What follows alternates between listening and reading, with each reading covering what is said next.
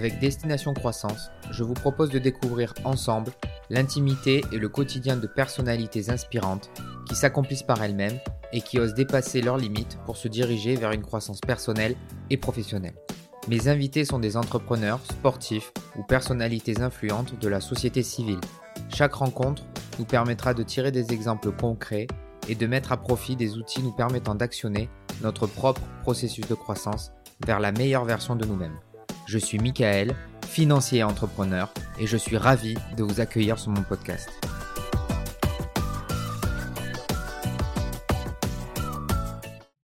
Avant de commencer, je tiens à remercier une nouvelle fois mes soutiens de la première heure.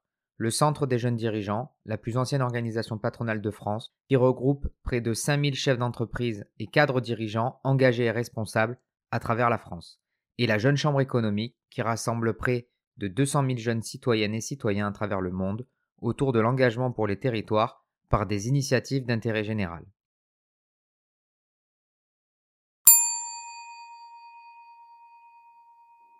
Salut Edouard. Salut Michael. Je suis ravi. Merci beaucoup de m'accueillir dans cette euh, belle bâtisse du centre d'Aix-en-Provence. Bah, avec grand plaisir. Et euh, c'est le siège social hein, de, ça, Nutrienco. Euh, Rappelle-moi un petit peu euh, ce que c'était avant. Euh, c'était une école, je crois. Hein, de... Ici? Oui. Ouais, exactement. C'était une école de pour devenir vétérinaire. D'accord. En tout cas, c'est très, bien changé très charmant. ouais, non, mais c'est très charmant. Euh, on va parler de beaucoup de choses aujourd'hui, Edouard, euh, parce qu'il y a beaucoup, beaucoup de choses très intéressantes euh, sur Nutrienco. Avant toute chose, et c'est euh, l'habitude que j'ai dans ce podcast, c'est qu'on va faire une rétrospection. On va aller très loin en arrière, euh, et bien comprendre d'où tu viens, qui tu es. Euh, bien cerner ton environnement familial parce que tout ça a un impact sur la suite. Ah, c'est certain. Euh, Il y a un fil conducteur euh, et c'est ce que j'aime euh, comprendre dès le début de mon podcast. Je te laisse euh, le micro, c'est à toi. Donc sur mon enfance, Ouais, sur ton enfance exactement. Très tu peux bien. le faire dans, dans l'ordre que tu le souhaites. ouais, mais on peut démarrer par mon enfance. Euh, donc euh, moi je suis de 88, j'ai 35 ans. Euh, je suis né à Lyon, mais j'y ai vécu seulement trois mois. Je suis arrivé en fait euh, à Aix-en-Provence parce que mon père a développé une entreprise en fait euh, ici. Euh, donc on sent déjà la fibre entrepreneuriale arriver. Euh, ce que je peux dire, c'est que je suis issu d'une euh, culturellement d'une notabilité de province.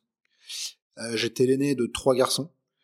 Il y avait une compétition assez forte dans ma dans ma fratrie.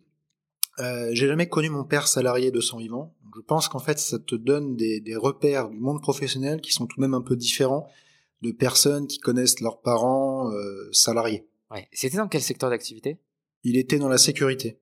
Voilà. Tout ce qui était euh, caméra, puis ensuite il a Matériel, basculé. hein. euh, voilà, exactement. Il était un spécialiste du hardware euh, pour les TPE, PME, collectivités locales, etc. Avec certaines de ses aventures qui ont été des grandes success stories, d'autres qui, qui, qui- qui ont été des- de moins grandes success stories, mais en tout cas, il y a toujours eu une culture du business assez forte. Je dirais que les valeurs de ma famille étaient assez matérialistes et en même temps terriennes. Euh, je suis pas issu euh, d'un monde euh, très grande école. euh, le- le- les études n'ont jamais été très valorisées dans ma famille. Voilà ce que je peux te faire comme topo. Le sport avait une place importante et la compétition. Sans doute un peu trop d'ailleurs. Ouais. Quel sport en particulier? C'était tout type de sport, mais c'était se mesurer, être capable de, de se dépasser. Il y avait aussi une notion de la valeur travail quand même euh, chez nous, mais un, travail assez terrien. Donc pas tant un travail qu'on va retrouver dans les études. Euh, D'ailleurs, euh, mes parents m'avaient fait faire très tôt, quand j'avais euh, 16-17 ans, un été, un, un taf de manœuvre sur un chantier de maçonnerie. Et ça m'avait bien dressé parce que c'était en plein été, il faisait 40 degrés, et là j'ai appris vraiment comment on faisait pour construire une maison. Donc fondation, euh, ensuite euh, tu commences à poser tes parpaings, etc. Tu mets tes, tu mets ta ferraille, euh, ensuite tu coules les piliers. Ça c'était le pire ça. Il fallait monter des boîtes de ciment et tout. Bref, et tu finis à faire la toiture une fois que tu as posé la charpente. Il n'y a pas d'arbre, donc il fait 40 degrés, c'est difficile. Donc une leçon d'humilité aussi sur ce type un peu de, enfin sur cette expérience. Donc voilà, euh, voilà un petit peu ma, on va dire mon environnement, euh, mon environnement familial. Cette, euh, cette expérience-là, c'est- quoi? C'était un peu euh, te mettre au défi de quelque chose? En fait, mes parents ont toujours cherché à nous transmettre une certaine valeur de l'argent. Pourquoi? Parce que j'ai eu une enfance heureuse. Euh, j'ai manqué de rien, on va dire. C'est bon, il y a parfois un peu de turbulence familiale, mais comme partout ailleurs. Euh, mon père a connu des réussites, il a connu aussi des, des échecs. Et bon, forcément, quand il était euh, à son zénith, euh, on a vu le changement. C'est-à-dire que, si vous voulez, moi, je suis, si tu veux, je suis né dans un dans un appartement qui, qui, qui, qui il y avait deux pièces. Et euh, à un moment, il y avait une maison avec une piscine. Euh, et mon père aimait bien les bagnoles. Donc je te passe un peu les détails, mais forcément, ça aurait pu nous faire vriller. Et donc je pense que nos parents ont eu cette volonté de nous ramener un peu euh, au, enfin, au, au réel. Ouais. Et je pense que c'était ça. Ça m'a beaucoup servi. Il y a eu ça, et il y a, euh, ça on en parlera un peu peut-être euh, un peu plus tard. Mais quand je suis devenu étudiant, ils m'ont donné un petit budget à gérer. Et euh, c'était pas un budget, si tu veux, de fils de riche, quoi. Donc euh, j'ai un peu galéré quand je suis arrivé à Paris. Et donc il y a eu, je pense, ce métier de manœuvre et euh, le fait de devoir gérer un petit budget en arrivant à Paris, qui, ça m'a un peu dressé, ça m'a évité de devenir un fils à papa, quoi. Sur tes études, donc tu suis un parcours traditionnel, généraliste? Ouais, tronc commun, c'est ça. Tronc commun. Scientifique. Bac scientifique, c'est ça, euh, que tu obtiens haut la main? On va dire que j'étais un élève moyen plus. Mention assez bien. Bon, ça date un peu, donc euh, je pense pouvoir dire avec objectivité que les, mentions d'il y a 15, 15 20 ans euh, valaient peut-être un peu plus que celles, celles d'aujourd'hui. Euh, et celle-ci valait moins déjà qu'il y a 40 ans. Euh, donc il y a eu un lent continuum. Euh, voilà, donc euh, élève assez hétérogène, c'est-à-dire euh, plutôt bon dans les matières scientifiques. Euh, en revanche, sur les matières littéraires, j'ai un peu galéré. Et j'ai mis du temps avant de, de parler anglais correctement. J'ai mis du temps avant de, je vais pas dire écrire français correctement, parce que bon, j'étais sans faute en tout cas. J'ai fait une prépa et tout, donc bon, ça, ça, ça allait quand même. Mais par rapport à ce que je suis capable de faire aujourd'hui, il y, y, a eu une, une, maturité qui est venue plus tardivement. Euh, aussi par le fait que dans ma famille, la notion de culture, d'élévation par le savoir était peu valorisée. C'était beaucoup le business. Je suis issu d'une famille assez, euh, ouais, un, peu capitaliste, euh, youpi des années 80, quoi, sans, sans, enfin, sans que ce soit vu comme péjoratif, parce que finalement c'est comme ça que le monde fonctionne aujourd'hui, quoi. Euh, donc voilà un petit peu le, le parcours scolaire que j'ai que j'ai pu avoir. Et donc après, j'ai enchaîné avec euh, une prépa. Pourquoi une prépa? Bah, Parce que globalement, on m'avait dit t'es pas trop mauvais, tu peux la faire. Et comme je savais pas du tout ce que je voulais faire après mon bac, je me suis dit bon, il faut que je me ferme le moins de portes possible. Euh, et puis en fait, j'avais à cette époque-là un directeur qui me voulait dans sa prépa, et, et je suis parti, euh, je suis parti dans cette prépa-là. Ce qui était d'après moi une erreur, puisque quand t'es en prépa éco, alors que j'avais fait un bac S, tu prends très cher parce qu'il faut être très homogène. Et moi, j'étais vraiment la caricature du mec, tu veux, qui avait 20 en maths et 0 en anglais, tu vois, voire moins 4 en anglais. Donc c'était, euh, c'était. Et, et, pas, et, tu n'avais pas fait d'écho non plus? Bon. Non, j'ai dû rattraper un peu ça. cette curiosité. Ça, ça, ça, allait parce que j'ai toujours eu, cela dit, euh, comment dire, une certaine attirance pour tout ce qui est un peu euh, sciences, euh, sciences humaines. Donc euh, histoire géo, j'ai toujours adoré. Euh, et tout ce qui va tourner autour de l'économie, ça m'a quand même assez vite intéressé. Donc j'ai, je galérais pas trop dessus. J'étais pas excellent, mais j'étais moyen, moyen plus, et, et ça passait quoi. Mais avec du recul, le regret que je peux avoir, c'est de ne pas avoir fait euh, une filière un peu plus scientifique, c'est-à-dire avoir fait une prépa euh, maths sup, maths p, sans forcément prétendre à une très grosse école de commerce. Mais là, on est en face des arts et métiers. Euh, euh pardon, pas école de commerce, euh, école d'ingénieur. Sans prétendre à une grande école d'ingénieur. Mais là, on est en phase des arts et métiers et je pense que je me serais, d'après moi, mieux réalisé euh, en école d'ingénieur que ce qui était le cas en école de commerce. D'accord. Euh, c'est un parcours quand même assez, on va dire, classique. Enfin, quand je dis classique, c'est c'est un peu contraire à la vision de, qu'avaient tes parents en fait. C'est-à-dire, j'ai l'impression que oui. c'est c'est en faisant qu'on apprend euh, le métier et peut-être moins faire d'études en fait. Hein, c'est ça. Hein, le... C'est ça. Et pourquoi cette envie de leur démontrer qu'avec les études, on peut quand même euh, Non, j'étais un peu perdu à cet âge-là. D'accord. Si tu veux, moi, j'ai été euh, jusqu'au bac, je savais à peu près où j'allais. Euh, et après, il y a eu un grand moment dans ma vie où je savais plus où j'allais. Et ça, ça a été un peu difficile. C'est ce qui m'a forgé aussi, parce que quand tu sais plus où tu vas, tu dois quand même essayer de garder un minimum de discipline, un minimum croire en toi Mais les, les études, alors bon, la, la, prépa a quand même été un moment intéressant parce qu'en fait, la, la prépa, c'est un peu la suite logique mm. du lycée tronc commun, peut-être en un peu plus dur, enfin un peu plus intense. On reste pas plus dur, mais c'est plus intense. Euh, et c'est quand même extrêmement stimulant intellectuellement. Donc, euh, quand t'as 18-20 ans, tu te dis pas chouette, c'est stimulant intellectuellement, mais euh, tu, tu, ressens quand même, euh, comment inconsciemment, il y a de la satisfaction qui est, qui est générée. Tu vois ce que je veux dire? euh, en revanche, quand je suis arrivé en école de commerce, c'est le moment aussi où je suis arrivé à Paris, là, ça a été un peu la, la déconvenue. Pourquoi? Parce que euh, mes deux premières années en école de commerce, je les ai, c'était pas de belles années pour moi. Contrairement à beaucoup de personnes pour qui les années étudiantes c'est les plus belles années de leur vie, moi c'était pas les plus belles. en école de commerce. Ouais, c'était pas les plus belles. moi j'ai aimé ma prépa. Mmh. Euh, on pourrait y revenir. En revanche, école de commerce, j'ai vraiment détesté ça, sauf ma dernière année. Et sur, sur, quel, sur quels aspects? Euh, Qu'est-ce que tu ne retrouvais pas que tu retrouvais Je trouvais qu'il y avait euh, quand même euh, que intellectuellement c'était pas très stimulant. Il y avait une sorte d'usurpation de la valeur qu'on pouvait s'en faire euh, quand on était euh, pas encore en école de commerce. Quoi.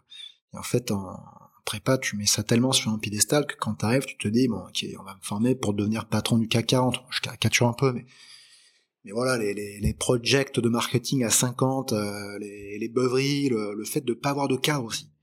Quand t'es un jeune mec un peu fougueux euh, qui débarque dans une nouvelle ville et on te dit, bon, globalement, t'as le droit de sécher trois fois mm. une matière dans ton semestre ou dans ton trimestre, bon, c'est pas le discours qui va te permettre de maintenir une certaine intensité, une certaine discipline. Euh, donc voilà, c'était, j'avais, mes amis sont pas comment dire, je ne sélectionne pas mes amis parce qu'ils sont orientés business ou commerce. Euh, c'est une période aussi où j'avais, euh, je vais pas dire un, rejet de l'argent, parce que jamais vraiment eu un rejet de l'argent, mais dans mon système de valeurs, l'argent n'a jamais été euh, la pointe de la pyramide. Euh, alors bon, quand t'es en école de commerce, bon, ça tourne quand même plus ou moins autour de ça. Euh, donc voilà. Bon, cela dit, après j'ai trouvé des relais euh, d'intérêt. Euh, je me suis connecté à, des personnes qui sont devenues des amis, qui étaient plutôt issus du monde universitaire. il faut savoir qu'en fait la prépa, contrairement à, ma famille, m'a ouvert au monde du savoir. J'ai un, prof en prépa qui était d'ailleurs le directeur, hein, qui s'appelait Guillaume Wrobleski, qui a cru en moi. donc parfois tu, tu croises des gens, ils croient en toi, et en fait, ils t'ouvrent un pan d'opportunité, et il faut les saisir. La prépa, c'était un peu ça, en fait. Et, euh, et c'était une personne qui était prof de culture générale. Et il m'a donné le goût du savoir, en fait. Et en fait, je me suis mis à admirer les personnes euh, qui, qui, qui, qui, avaient lu, qui étaient dans la transmission, qui avaient, qui connaissaient ce qu'on appelle les humanités. Je sais pas si tu es familier avec euh, ce terme-là. Les humanités, c'est quoi? C'est globalement avoir une, un socle de connaissances en sciences sociales qui te permet d'appréhender le monde avec un minimum de sagesse, quoi. Tu vois, c'est comme ça que je décrirais les choses. Euh, et lui, il m'a, il m'a enseigné ça, et puis en fait, il m'a donné envie de creuser. Voilà. Et quand je suis arrivé en école de cours, je creusais plus. Enfin, en tout cas, on me donnait, on m'avait pas donné une pelle à ce moment-là. Il a fallu aller la chercher ailleurs. Voilà, si tu veux, pour te parler un peu de cette période. Donc, pour en revenir à ta question, c'était pas du tout une volonté de, de montrer à mes parents que c'était possible. C'était même un peu pervers parce qu'en fait, euh, mes parents s'étaient dit bon, euh, des trois, euh, c'est entre guillemets le, le, le celui qui est câblé pour faire des études. Et j'étais attendu prof d'histoire, pas du tout, euh, si tu veux, fondateur de, de, de, de Nutrienco. Et ça, ça a surpris beaucoup de personnes dans ma famille que j'arrive à la position que j'occupe aujourd'hui. Beaucoup de personnes. Et tes autres frères euh, Est-ce qu'ils font la même chose que toi? Ils, ils ont ce, ce goût de l'entrepreneuriat? Alors j'ai euh, mon frère Antoine avec qui j'ai 7 ans de différence, il a le goût de l'entrepreneuriat sans doute même euh, plus que moi sur certains aspects parce qu'il a une capacité à prendre des risques supérieure à la mienne. Moi, j'ai attendu un peu avant d'entreprendre. J'ai plutôt été de l'école de ceux qui font quand même un peu de salariat euh, et qui apprennent à peu près à écrire un mail correctement avant de se lancer. Quoi. Lui, il a démarqué vraiment au tout début et comme tu le disais, lui en fait, il a arrêté son école de commerce pour se lancer dans l'entrepreneuriat. Et bon, il, a, il, a, il a réussi, il, a une certaine réussite aujourd'hui. Je suis très admiratif de son parcours. En plus, il a eu un parcours beaucoup plus euh, euh oscillant que le mien. Il est tombé, il, s'est relevé plusieurs fois. Euh, donc, je, malgré le fait qu'il soit de, 7 ans plus jeune que moi, j'ai l'impression parfois qu'il a emmagasiné une expérience que, que, que moi je n'ai pas, parce que j'ai pas connu cette oscillation. Et mon autre frère, euh, lui, il est salarié, donc c'est, il est moins, euh, il est moins, si tu veux, dans euh, cette dynamique, un petit peu de prise de risque. Mais bon, ça reste quand même un, un, profil qui est très business aussi, et, tu peux parler de ce que tu veux avec lui à ce sujet. Donc parcours école de commerce, euh, parcours grandes écoles, hein, parcours euh, généraliste. Euh, spécialisation finance. Spécialisation finance, donc plutôt orienté maths quand même. On retrouve un peu le goût des maths. Euh, la rencontre marquante qui, qui t'a un peu peut-être chamboulé et qui t'a permis de reprendre un peu confiance en toi. Donc c'est cette rencontre avec ton professeur. Ouais. C'est celle-ci à, à, ce moment-là. C'est ça. En école de commerce, on va dire que bon, euh, t'as pas eu de, de, de, de de rencontres qui ont fait basculer quoi que ce soit Non, j'ai pas eu de rencontres Tu as laissé passer tes années je les ai pas laissées. Alors les deux premières ont été un peu compliquées. Euh, la, la, la, troisième, euh, j'avais, j'étais déjà un peu un peu plus sur les rails. Je savais que je voulais faire de la finance. J'avais fait un bon stage à Zurich dans un hedge fund qui m'a mis un peu le pied à l'étrier. Je savais qu'en sortant ensuite de, de mon école, j'avais euh, une place qui m'attendait euh, dans la branche courtage du Crédit Agricole, donc c'était super grâce à ce, à ce maître de stage que, que j'avais eu qui m'avait euh, pris un peu sous son aile. Euh, et donc, on va dire mon dernier semestre de spécialisation, il était mieux. Euh, il y avait quand même un contenu euh, intellectuellement, c'était plus stimulant. On avait un très bon maître de master.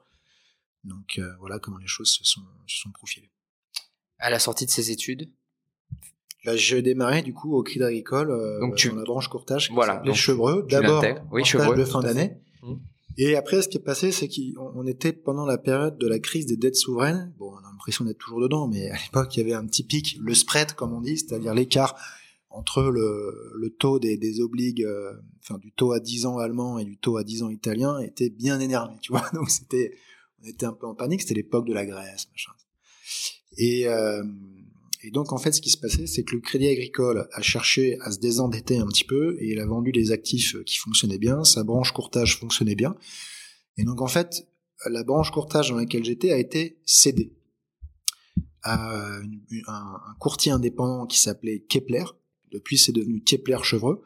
Et en fait, moi, c'est à ce moment-là, j'étais stage de fin d'études, mais on m'a quand même proposé un emploi. Mais on m'a dit, en revanche, ce sera un CDD. Parce que euh, dans l'état actuel des choses, il y a les audits qui vont arriver, les mecs qui vont cuter un peu pour, euh, voilà, c'est, enfin, tu sais ce que ça, c'était dans le M&A, tu sais ce que c'est, donc on peut rien te garantir. Moi, j'avais dit ok, donc là j'ai débarqué à la City, t'es content, tu vois, on va pas, je, je, je, je suis pas si tu veux le, le, le, comment dire le, le golden boy. c'est, le mot que je voulais te sortir. Mais mais mais t'es quand même flatté de pouvoir faire tes, tes, tes classes là-bas, et c'était une sacrée école. Euh, parce qu'en plus, c'est à une heure de décalage horaire avec le continent. Putain, il fallait démarrer mais super tôt. Il fallait être à 6h30 au bureau. Quand t'habites en zone 2, tu te quasiment tous les matins à 4h50. Donc là, ça te dresse bien déjà, tu vois. Euh, donc ça, ça a été une, une superbe expérience. J'ai eu un, un, maître de stage qui est ensuite devenu mon manager top niveau, Michael Jaffs. C'était un, un Suédois qui était donc lui basé à Stockholm. Et donc j'allais le voir à Stockholm, puis j'étais à Londres, puis j'allais le voir à Stockholm, puis je lui préparais les roadshows quand il venait à Londres, etc. Je lui faisais tous ces modèles. Tu sais, au, début, quand t'es un peu, quand tu démarres dans le monde financier, t'as l'impression que les modèles c'est le top, quoi. Tu vois, tu veux faire ça. En fait, c'est le truc ultra chiant, mais mais au début, tu veux faire ça tu veux que ton truc soit équilibré, tu veux, tu veux que ton tableau dessus soit bien équilibré, tu vois, tout ça. Tu, tu veux aussi mettre ta petite touche, ta petite patte. Ouais, exactement. Quand, tu peux le faire, hein. Exactement. Puis bon, après, c'est bon, tu t'apprends à manier Excel au clavier, bah maintenant c'est quasiment un truc que je sais plus faire, ça, tu vois. Euh, bref, c'était, c'était de, de, de, de, beaux moments. Ça a duré, donc, euh, ça a été un CDD de mémoire, il a duré 8-9 mois. Et après, donc c'était le contrat, il m'avait dit, euh, après c'est fini. Euh... Et c'était fini là pour le coup. Euh... Ouais, bah après ce qui s'est passé, c'est qu'en fait le Kepler quand euh, quand Kepler a repris Chevreux, bon ils ont mis quand même pas mal de d'analystes, euh, enfin ils, ils, en ont sorti pas mal quand même. Euh, sauf sur les Nordiques.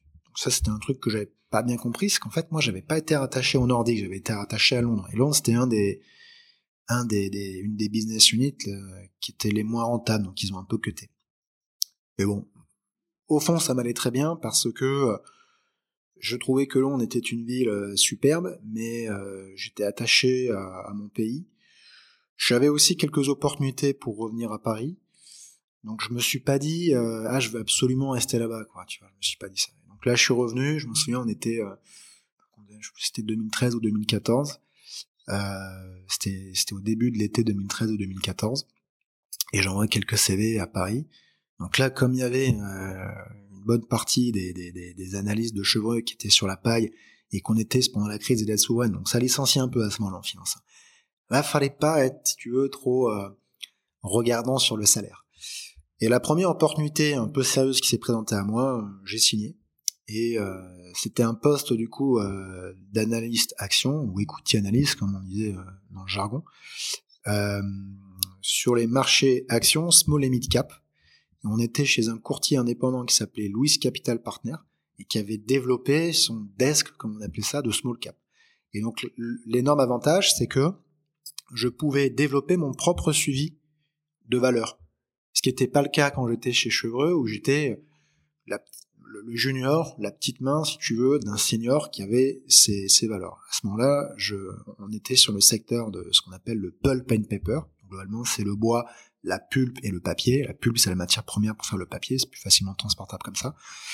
Euh, et euh, on suivait les, les, les, les large caps, donc les capitalisations boursières qui étaient au-delà de 3 milliards et qui pouvaient monter. Euh, là, il y en a une que je suis encore, est à 30, 35, quoi, tu vois. Donc c'était quand même des beaux, euh, des beaux bateaux chez euh, euh, comment s'appelle Louis Capital, c'était un métier beaucoup plus terre à terre où tu, tu, tu, étais en contact sur certaines valeurs avec des entrepreneurs, des mecs qui avaient démarré à notre âge et qui à 50, 60 ans étaient en bourse avec des machins qui valaient 200, 300 millions. C'était assez euh, assez impressionnant, parfois même un peu plus.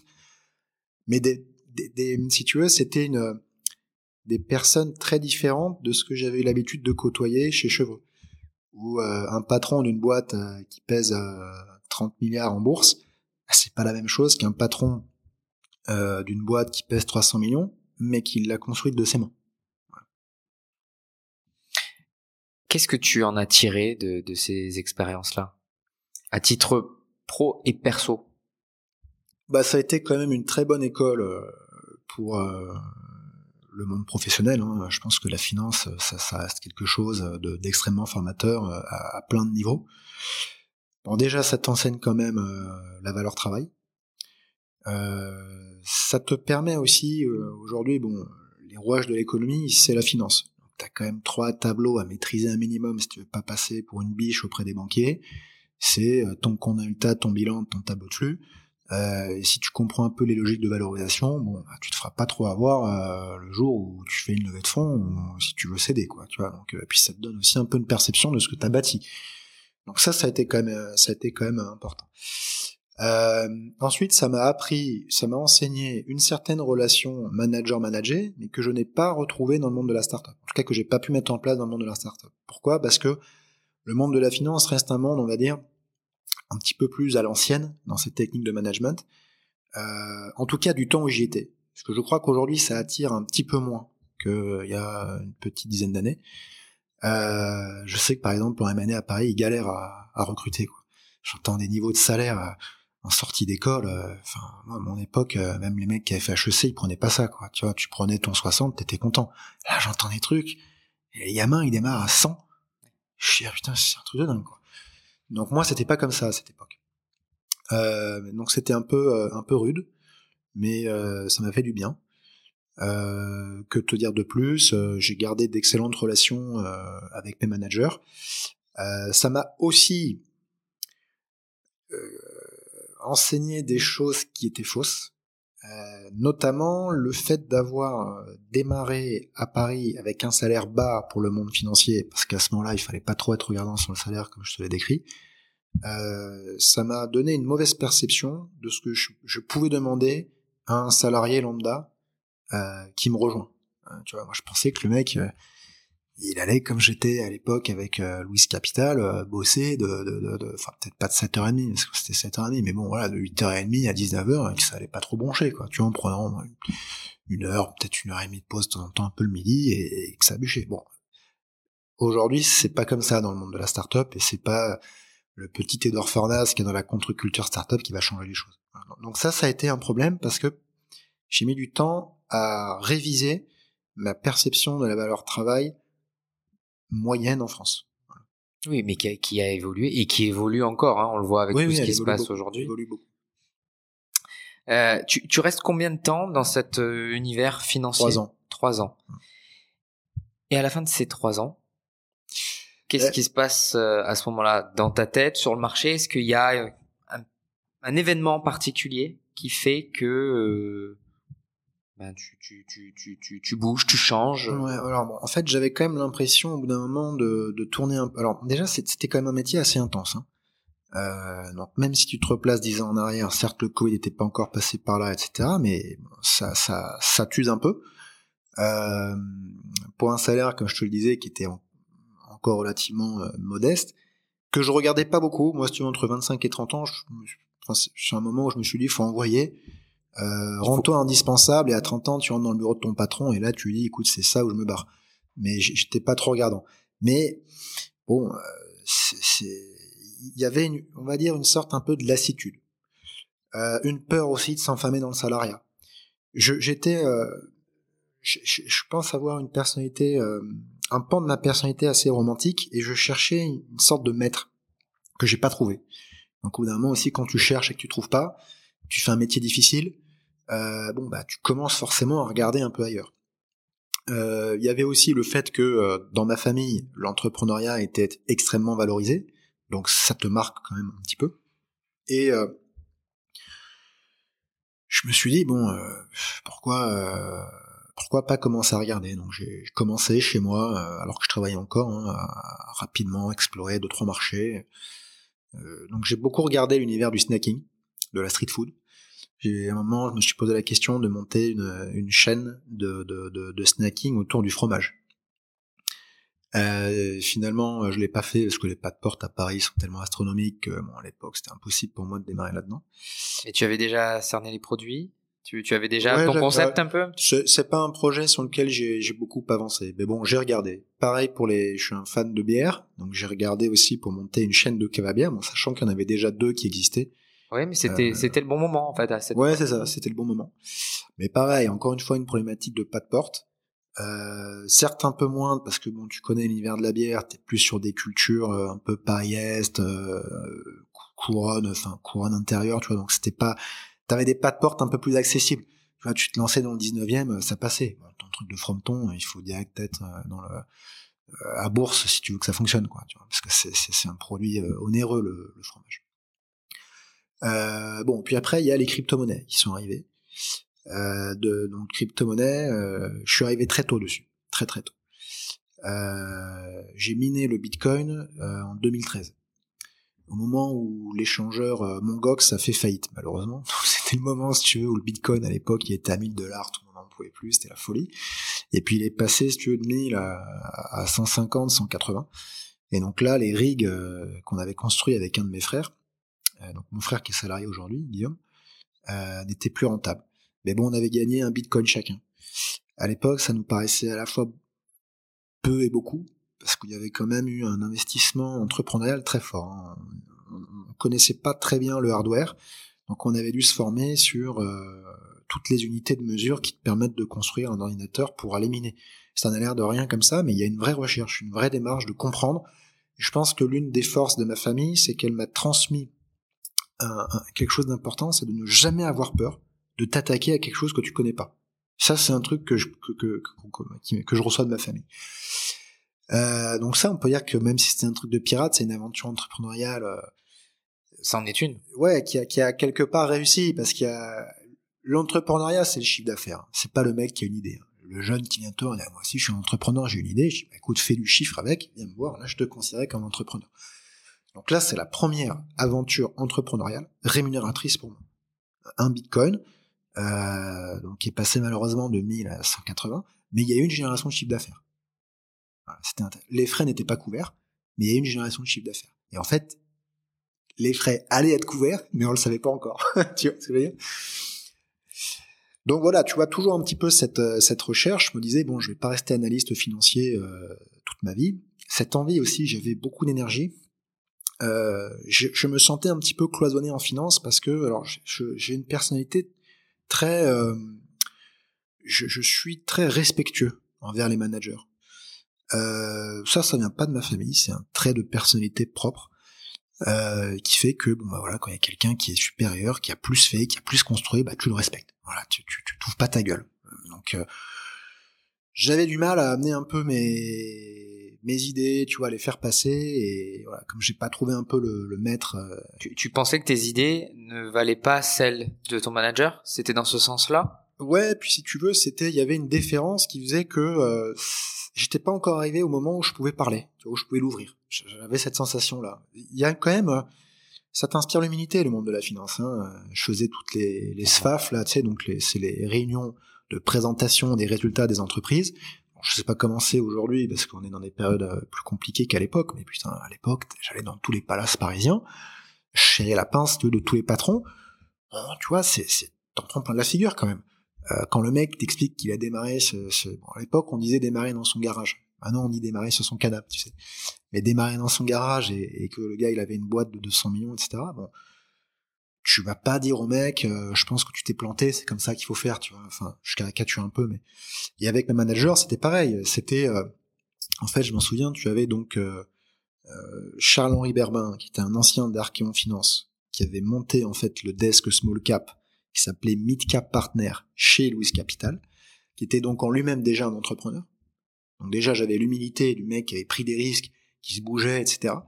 J'avais de l'admiration pour eux. Quand tu admires quelqu'un, t'es pas au même niveau quand tu discutes avec lui. Tu vois ce que je veux dire? Demain, t'as une personnalité publique de renom qui débarque, qu'on admire tous les deux. on va se regarder, on va transpirer. Quoi. Bah, il y avait un peu ça. Donc en fait, je ne parvenais pas à m'exprimer. Euh, je, je, je, sentais que tout mon plein potentiel n'était pas exploité en fait. Voilà, c'est plus comme ça qu'il faut le. T'avais ton moteur qui ronronnait quoi. C'était, en tout cas, j'avais la prétention de, de, le penser à l'époque. Euh, et donc, à un moment, il s'est passé un truc. J'ai deux amis qui m'ont approché. Ils avaient euh, ce qu'on peut appeler une boîte PowerPoint à l'époque, c'était vraiment au début de, leur, aventure, et ils m'ont proposé de, que je m'occupe du vernis financier un peu de cette aventure. Et là, je me suis dit, putain, c'est l'opportunité parfaite, je peux raconter un truc à mes parents, etc. Et donc, je suis rentré dans le bureau de mes patrons en disant que je voulais partir. Très gentiment, alors que je connaissais que dalle à l'époque, ils m'ont proposé une rupture conventionnelle, et je suis parti la fleur au fusil avec, euh, avec ces deux mecs. Quoi avec mes, avec mes deux potes. Voilà comment le début a démarré. Et ça, donc, c'était dans quel secteur, sur quelle activité? Parce que là, on peut dire que tu rentres dans l'entrepreneuriat, clairement. Je rentre dans l'entrepreneuriat. sur le volet financier, mais, en tant que suiveur. J'insiste dessus, c'est-à-dire qu'ils me font rentrer vraiment en tant que minoritaire. Mm. D'ailleurs, c'est euh, c'est ce qui euh, m'amènera aussi, à, enfin, nous amènera à, nous désolidariser euh, neuf mois après, euh, et à partir sur sur Nutrienco. C'était un projet dans le domaine de la rénovation énergétique et se proposait en fait d'être un site tiers qui prenne toute personne désireuse de faire des travaux de rénovation énergétique par la main, euh, en leur calculant les aides euh, qu'ils pouvaient avoir, euh, en leur, il y avait un système aussi d'octroi de crédit directement sur la plateforme, tu pouvais suivre tes travaux, tes machins, tu avais les signatures électroniques. On est en 2015 à précurseur, très très précurseur. Mais le problème, c'était qu'on était sur un, l'âge moyen du propriétaire en France euh, était donc je crois de 40 euh, je sais plus c'était 48 ans, j'ai plus le chiffre exact, bon autour des 50. En fait, en 2015, le, le, profil qui a 50 ans, il fait pas de recherche sur internet. Aujourd'hui, euh, je sais que leur, leur, boîte fonctionne bien, ils ont fait quelques pivots, je sais plus s'ils en ont fait un ou deux. Euh, voilà, voilà si tu veux comment les choses se sont passées. Et donc, au début, bien entendu, très enjoué de, de partir dans cette aventure. Euh, ça a été en fait euh, un très gros travail de développement en fait du site. Et donc, si tu veux, j'avais l'impression de pas pouvoir apporter grand chose euh, à ce à ce moment-là. Et euh, j'ai beaucoup appris par observation, euh, puisqu'aujourd'hui j'ai une boîte, 90% du business c'est du digital, donc tout ce qui est dev, etc. Je maîtrise quand même un minimum, hein, sinon on peut pas y aller. et c'est là-bas que je l'ai appris. C'était une sorte d'école un peu euh, de la de la de la tech, on va dire. Mais tu l'as appris euh, sur le tas ou un de tes associés Au contact avec eux. Bah, on se réunissait tous les trois tous les jours, on bossait puis en fait si tu veux, bon, moi j'étais majoritairement en observation, mais euh, je, les, je, les, je, les, je les écoutais parler, je voyais passer les trucs, je, je comprenais en fait, tu vois, puis on me demandait quand même mon avis sur, sur certaines choses, donc j'avais comme un regard critique, et c'est comme ça que t'apprends, quoi. Voilà comment les choses, les choses se sont faites. Bon, ça va enseigner aussi une chose euh, qui, je pense, m'a servi, c'est que euh, ça restait une boîte très euh, culture startup. Ouais, je caricature un peu, mais c'était un peu basket, baby foot. Et mondanité startup. The Family, Station F, c'était un peu les temples de l'époque. Et euh, je trouvais qu'on perdait beaucoup de temps dans ce, dans ce genre d'endroit. Et j'avais l'impression que c'était des faire-valoir, qu'il fallait être vu dans ce genre de truc, mais que finalement, j'avais l'impression qu'on n'avait pas encore assez prouvé, tu vois, pour, euh, pour y aller. Et qu'il y avait finalement beaucoup de théâtralisation. Quoi. Il fallait euh, cocher quelques cases pour y rentrer. Voilà. Donc euh, quand, je me, quand on, s'est séparés et que j'ai démarré Nutrienco, Nutrienco a commencé à germer dans mon idée, dans mon esprit, pardon. Euh, je, me suis vraiment dit qu'il fallait se concentrer sur l'exécution. Et j'ai quitté Paris, en revenant en Provence, pour m'éloigner des mondanités start-up. C'est ce qui t'a fait partir? Il n'y a pas eu de différent. Euh, alors, je pense un différent à ce sujet-là, peut-être avec tes associés de l'époque, euh, sur le fait que bah, toi, t'étais euh, plutôt loin de ces mondanités dans ton esprit, qu'il fallait passer déjà par des étapes de structuration, d'exécution, comme tu l'as dit, et eux plutôt euh, dans ces mondanités-là, c'est-à-dire the place to be, euh, là où il faut être avant de pouvoir commencer peut-être qu'ils avaient en tête que c'était un tremplin pour pouvoir accélérer derrière. Il y avait une des, enfin, un des associés qui, avait déjà eu certains succès entrepreneuriaux, qui était un petit peu un autodidacte euh, du monde de la tech, euh, etc. Et donc, il n'avait pas usurpé ses entrées dans ces, dans, ces lieux. Il connaissait Oussama, machin. Du coup, c'est là-bas que je l'ai croisé. Mais, je, lui n'était pas comme ça. Mais en fait, ces lieux respiraient, si tu veux, le, c'était surfait il y avait beaucoup de, de, de je crois qu'il y avait du fake. Je vois très bien. Voilà. Je, on, je me sentais pas à l'aise. On le retrouve dans certains Je me sentais pas à l'aise. En plus, il y avait une inversion des, des de, de, de, certaines valeurs qui me gênaient. Je me souviens d'une phrase chez, chez The Family que j'avais lue. Alors, je pourrais pas te la ressortir telle quelle, mais il y avait un truc du style, euh, c'est la première fois que des jeunes vont apprendre à des vieux ou quelque chose. Et je trouvais que ça manquait cruellement d'humilité. Je trouvais que ça manquait cruellement d'humilité. Je me souviens, c'était un tableau là dans leur dans leur truc. Et, euh, et donc c'était un lieu dans lequel je, me, je ne me reconnaissais pas. Bon, maintenant, il y a de belles personnes hein, qui sont passées euh, par là. Hein. Euh, j'ai rencontré des gens qui étaient quand même intéressants là-bas. Euh, mais c'était pas l'école entrepreneuriale dans laquelle je me retrouvais. Je n'avais pas encore conscientisé ça à, cette époque. Euh, et, mais c'est pas vraiment pour ça que je me suis désolidarisé d'eux. Je me suis désolidarisé d'eux déjà parce qu'ils se sont désolidarisés de moi aussi. C'est-à-dire que le matin où je m'étais dit il faut que je leur dise qu'on arrête, je débarque, on sait des cafés, etc. Puis ils me disent, oh, il faut qu'on dise un truc important. Je dis, ouais, vas-y, bon, bah, on aimerait que tu partes. Ah, bah. Ça tombe bien. Moi, ça tombe bien. voilà, voilà, globalement un peu comment ça s'est D'accord. Mais je pense que j'avais pas de, de, de, de, Mais pour moi, c'est un peu flou, là, de comprendre ton rôle véritable dans cette... Euh, Mais il y en avait pas. C'est peut-être aussi pour ça qu'à un moment, en fait, on m'avait promis des levées de fonds, des machins, des trucs, et en fait, il s'est pas passé grand chose. Le développement du site avait pris beaucoup plus de temps que prévu. Ouais. Euh, je me sentais pas à ma place. Et donc, euh, chacun a repris son chemin. Mais on a gardé, je pense, une estime réciproque. Euh, si Julien et Basile entendent cet enregistrement, on, pourra les, les, les, citer en tout cas. On pourra les citer. Mais je pense que voilà, s'ils m'ont dit un, jour, ah bon, on pense qu'il faut que tu partes, c'est parce qu'ils se sont dit bon, globalement, euh, il a pas pris le, il a pas pris le pli. Euh, le projet, euh, l'ambiance pas vraiment, et d'un point de vue financier, on est, enfin, on n'a pas grand chose pour le moment. Donc euh, voilà, ça c'est ça s'est fait, c'est comme ça. J'ai peut-être aussi fait des choses qui euh, qui, qui, qui, que que, j'ai pas perçues. Euh, il y avait sans doute de ma part aussi un manque d'engagement parce que si au début tu avec la fleur au fusil, Bon, au bout de trois mois, euh, quand on est toujours pas un peu sur la logique de levée de fonds, etc., euh, tu t'affaisses un peu. Parce que t'étais venu un peu pour ça quand même. Avec ouais, voilà. Ton bagage financier. Au bout de six mois, euh, là, ça devenait un peu, euh, un peu compliqué. je faisais beaucoup de sport. Est-ce qu'ils se sont dit aussi peut-être en rigolant, bon, le mec en fait fait plus de sport qu'il est ce qu'il est avec nous. je sais qu'il me charriait pas mal un peu là-dessus. À l'époque, je faisais beaucoup de, de muscu et je pesais 10 kilos de plus que maintenant, donc on en riait pas mal.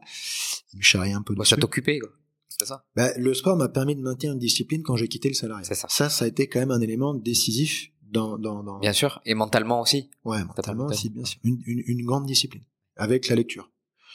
Euh, voilà, il y avait, voilà, je, pense que c'est, ça a été une expérience enrichissante.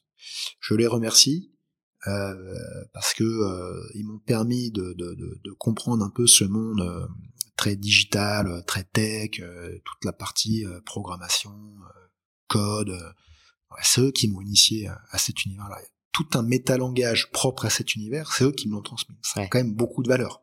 Ce qui fait que quand j'ai débarqué chez Nutrienco et qu'on a commencé à développer des applis, ou qu'on a fait des devs ensuite sur notre CMS, etc., je suis pas largué, quoi. Tu vois, j'arrive à peu près à comprendre les choses. Le vocabulaire, voilà, c'est ça, exactement. Et ça, c'est grâce à eux. C'est à eux que je, que, je dois ça. Voilà.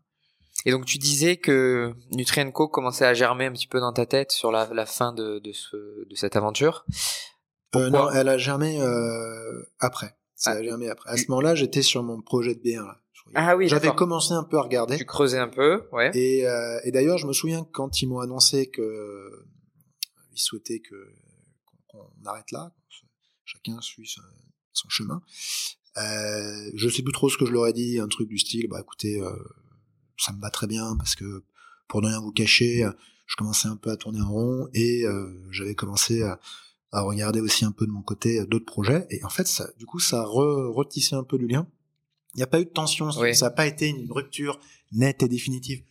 Et je me souviens que euh, ils m'ont tout de suite demandé euh, ce que je regardais, ils se sont intéressés au truc et on a eu un échange du coup sur le moment très riche sur ce projet de bière en fait que j'avais en tête, qui finalement n'a pas abouti.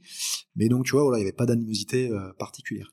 Et puis donc on en revient aussi un peu à ce qu'on disait en off, c'est que la vie d'entrepreneur c'est dur. Euh, à l'époque, euh, c'était euh, c'était pas forcément simple hein, pour pour nous trois. Donc porter porter un profil qui globalement on n'a pas de travail à donner, euh, c'est compliqué. Et si lui ne vient pas chercher ce travail, et moi j'étais pas venu le chercher, je le reconnais, euh, en tout cas pas assez, euh, bah, ça implique à un moment que chacun se sépare. Voilà comment les choses se sont faites? Et donc tu pars là, et à ce moment-là, tu, te retrouves sans, sans rien. Tu, est-ce que tu réfléchis à repartir en CDI Ouais, là il y a eu un moment compliqué quand même. pourquoi? Parce que je, je, me suis dit, euh, bon, t'as voulu jouer à l'entrepreneur, comme beaucoup de, de, de, personnes euh, qui pensent être des entrepreneurs, euh, à faire deux posts. Bon, à l'époque, c'était encore Facebook, donc deux posts sur Facebook en disant, je quitte la finance pour entreprendre, machin, etc., tu vois. Et enfin, j'avais pas fait un post, mais globalement, j'étais, j'étais dans la démarche. Quoi. Et, et j'avais toujours trouvé ridicule les gens qui quittaient le salariat pour devenir des assistés de la société en prétendant qu'ils étaient entrepreneurs et qu'ils allaient la changer. Quoi. Ça, pour moi, c'était tout en bas de l'échelle sociale pour moi. Et à un moment, je me suis dit, est-ce que t'es pas en train de ressembler à ce mec-là? En plus de cela, euh, j'avais une sorte un petit peu de, chape de plomb, c'est que je te le disais tout à l'heure, dans ma famille, j'étais un petit peu perçu comme étant celui qui était le moins euh, destiné à l'entrepreneuriat. Euh, ça n'avait jamais été formulé. Mais si tu veux, quand on te dit, quand on te dit, ah toi tu, tu, ferais un bon universitaire, euh, je m'étais posé des questions aussi pour faire l'armée à un moment, etc. Tu vois, bon, j'étais, euh, j'étais assez changeant, assez, assez inconstant dans ma, dans ma vingtaine. Donc j'avais pas été conditionné pour faire ça. Et, euh, et, et, et de ce fait, j'avais assez peur de l'image que mes proches pouvaient avoir de moi euh, en se disant euh, bon, il, il, veut être entrepreneur, mais en fait, ce n'est pas du tout. Hein, quoi. Il a, il a pas compris ça. Donc j'avais une pression sociale forte où je me suis dit euh, bon, tu t'es planté, donc maintenant faut assumer, faut repartir dans le dans le salariat. Mais je me suis quand même donné trois quatre mois de réflexion. J'avais plus de chômage à ce moment-là parce qu'ayant bossé à Londres, euh, si j'avais encore un peu de chômage, je dis une bêtise, j'avais encore du chômage. C'est l'année d'après, parce que comme j'avais bossé à Londres euh, la première année, j'ai pas vu, j'ai pas beaucoup cotisé. Euh. En France, j'ai eu que deux ans de, de CDI. Quoi. Euh, et là, je me suis dit bon, écoute, recentre-toi quand même sur qui tu es. Et à ce moment-là, donc, je faisais beaucoup de sport et je lisais énormément, et ça m'a permis de tenir. Euh, et, de pas sombrer, je suis pas dans la dépression parce que bon, la dépression n'était pas, n'était pas en train de sonner chez moi, mais il y avait un moment de doute quand même. Euh, et en fait, bah, ce qui s'est passé, c'est que Nutrienco, ça a été un peu la suite logique de ce que j'étais à ce moment-là. Je faisais du sport, je m'intéressais de près à ce que je mangeais. J'ai commencé à comprendre que sur les diètes occidentales, on était carencé sur certains micronutriments. J'avais des, ce que je m'entraînais de façon très intense, des, des, des, petites douleurs, j'ai des micro-douleurs, de, ce qu'on appelle des inflammations de bas grade dans notre jargon. Euh, et, je cherchais à les contrer. Et c'est comme ça que j'ai commencé à m'intéresser à l'univers des compléments alimentaires. Voilà en fait comment je suis arrivé sur ce secteur et comment j'ai commencé à me dire qu'il y a peut-être quelque chose à faire. Euh, D'ailleurs au début je me dis pas qu'il y a quelque chose à faire. J'ai commencé à me dire qu'il y avait quelque chose à faire quand j'ai croisé un ami à Aix. Je me souviens, ça c'était euh, à Pâques 2016. Donc on était en avril, avril-mai, je sais plus. Et euh, pas que c'est en avril, mais ce que j'avais pas pris une semaine de plus, donc je redescends dans le sud ici, parce que Bruno, donc mon pote, il habitait ici, et là il me parle pour la première fois du Amazon Selling, donc de la vente Amazon, qui va être le tremplin professionnel de ma vie. Euh, il m'explique qu'il a un pote qui s'est lancé sur Amazon et euh, qui fait des volumes de dingue avec ses produits. Et donc, à ce moment-là, Bruno le sait pas, mais plante une graine en moi.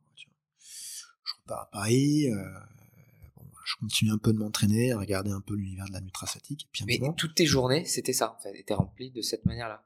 Elles étaient remplies de sport, de lecture, de nutrition et de recherche quand même euh, un petit peu euh, entrepreneurial puisque bon j'avais quand même la bière à ce moment-là qui me prenait. La bière ça a duré quand même un, un mois un mois et demi tu vois sur ces quatre mois. Donc c'était pas rien.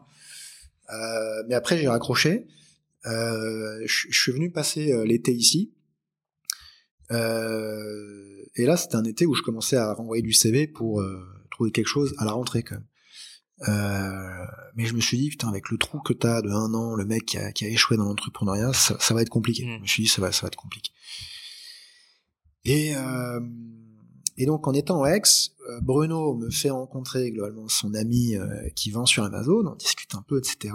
Et euh, en, en, août, je, sur un coup de tête comme ça, je décide de me payer un, un SaaS, un abonnement à un SaaS, qui est un SaaS de tracking en fait, des niches, des segments de niches sur Amazon, pour essayer de voir un peu le volume qu'on est susceptible de faire sur l'univers des compléments alimentaires.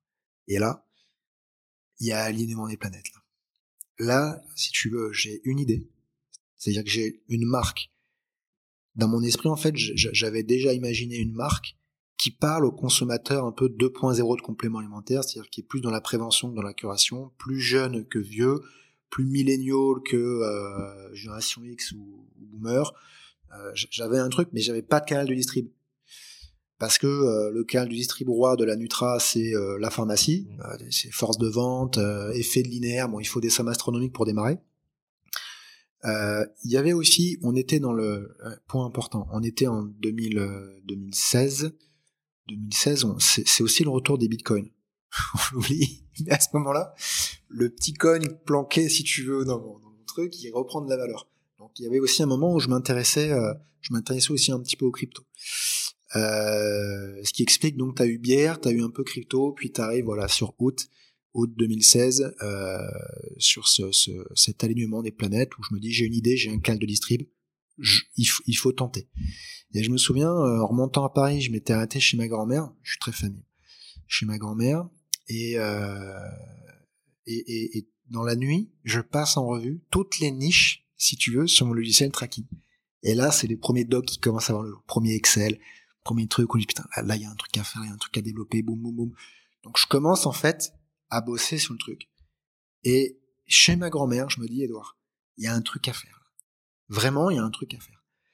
Et là, Michael, je te jure que j'ai mis toute mon énergie depuis pour développer ce, ce bazar. Quoi. Voilà comment l'histoire a démarré. Ce, ce, bazar, j'aime beaucoup, j'aime beaucoup le ah, mot. C'est le bazar, une boîte. Hein, c'est un peu moins qu'avant, mais c'était le bazar. Parce que même en 2016, tu as des compléments alimentaires qui existent. Oui. Mais dans ta tête, tu te dis, je ne veux pas être le énième complément alimentaire qui arrive sur le marché. Après, je peux te faire le pitch si tu veux, euh, mais, mais, mais, globalement, en fait, ce qui se passait, c'est que tu étais sur un marché un peu poussiéreux et à l'ancienne. Pourquoi? Parce que en France, le pharmacien, c'est le dépositaire de l'accès aux soins curatifs. Or, le problème, c'est qu'un complément alimentaire, c'est tout sauf curatif. Hein. Curatif à 25%. C'est très préventif. En fait. Tout à fait les effets sont assez diffus dans le temps. Euh, aux États-Unis, c'est quelque chose de très crédible. Dans les Nordiques, c'est quelque chose de, très crédible. Donc Nordiques, c'est Scandinavie. Euh, mais chez nous, euh, on va dire sur l'approche un peu latine de la santé, c'est quelque chose d'un peu moins crédible. Quoi qu'en Italie, ils aiment bien ça quand même. Euh, mais de ce fait, tu avais des boîtes qui utilisaient du marketing pour médicaments pour marketer ce genre de produit. Et nous, en fait, ce qu'on a dit, c'est c'est pas les médicaments qu'il faut utiliser, c'est le marketing de la cosmétique. Truc beaucoup plus trendy, beaucoup plus sympa, créer un branding. En fait, je te le fais en simplifié. ne, pas le faire passer comme un médicament. Exactement. En fait, si tu veux, ce qu'on voulait, c'était quand je suis arrivé, je me suis retrouvé face à un linéaire de compléments alimentaires. Il y avait quatre écueils pour un, un jeune euh, qui cherche à consommer ce type de produit. Déjà, une information très technique, morcelée, barbare, qui effraie. Rien n'est fait pour permettre aux milléniaux que, que, je suis, que j'étais aussi à ce moment-là, de maîtriser ce qu'il achète. Or aujourd'hui, dans l'acte d'achat millénial, il y a une volonté de maîtriser un minimum ce qu'on achète. Donc ça déjà, tu l'avais pas. Deuxièmement, zéro transparence. Je m'attarde pas dessus, je pense que ça, tous les auditeurs comprennent. Troisièmement, tu avais des prix qui variaient du simple au quintuple parfois, parce que les canaux de distribution étaient très imperméables les uns des autres. Tu avais des marques qui faisaient que de la pharma. Tu prends une marque comme NHCO, c'est une marque très connue dans l'univers pharma, ils ne font que de la pharma. Tu prends Vitarmoni, les Juvamines, ils ne font que de la GMS. Tu prends Biotechnie ou Flamand Vert, ils ne font que du magasin bio. Tu vois ce que je veux dire? Euh, Donc voilà, c'était euh, finalement, quand tu prends une formule euh, mono-ingrédient, comme la spiruline par exemple, bah, tu te rendais compte que quand tu connaissais un peu le marché, une spiruline qui vient de la même ferme mais qui est distribuée par des marques différentes, en fonction du canal de vente, le prix pouvait varier du simple au quintuple. Et là, tu te dis, mais à qui je fais confiance? Pourquoi? Et enfin, quatrième élément, c'est que esthétiquement, c'était dégueulasse. Euh, aujourd'hui, ça a un peu changé, mais quand tu te replaces dans, dans l'époque, t'avais soit des blisters blanchâtres qui ressemblaient à des antibiotiques. personne veut se soigner avec des antibiotiques aujourd'hui, c'est c'est pas du tout valorisant socialement.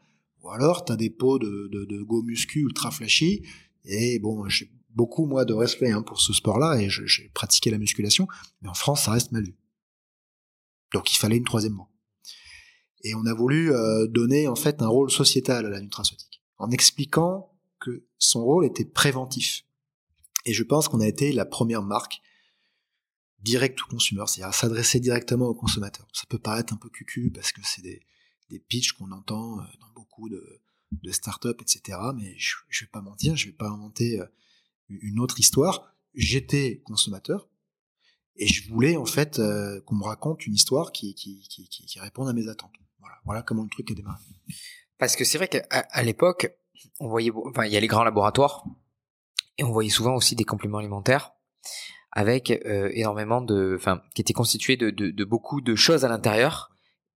Et euh, aujourd'hui, on est capable de dire que l'efficacité n'est pas aussi euh, pointue qu'un qu'un qu'une boîte de Nutrienco magnésium et qui ne fait que du magnésium.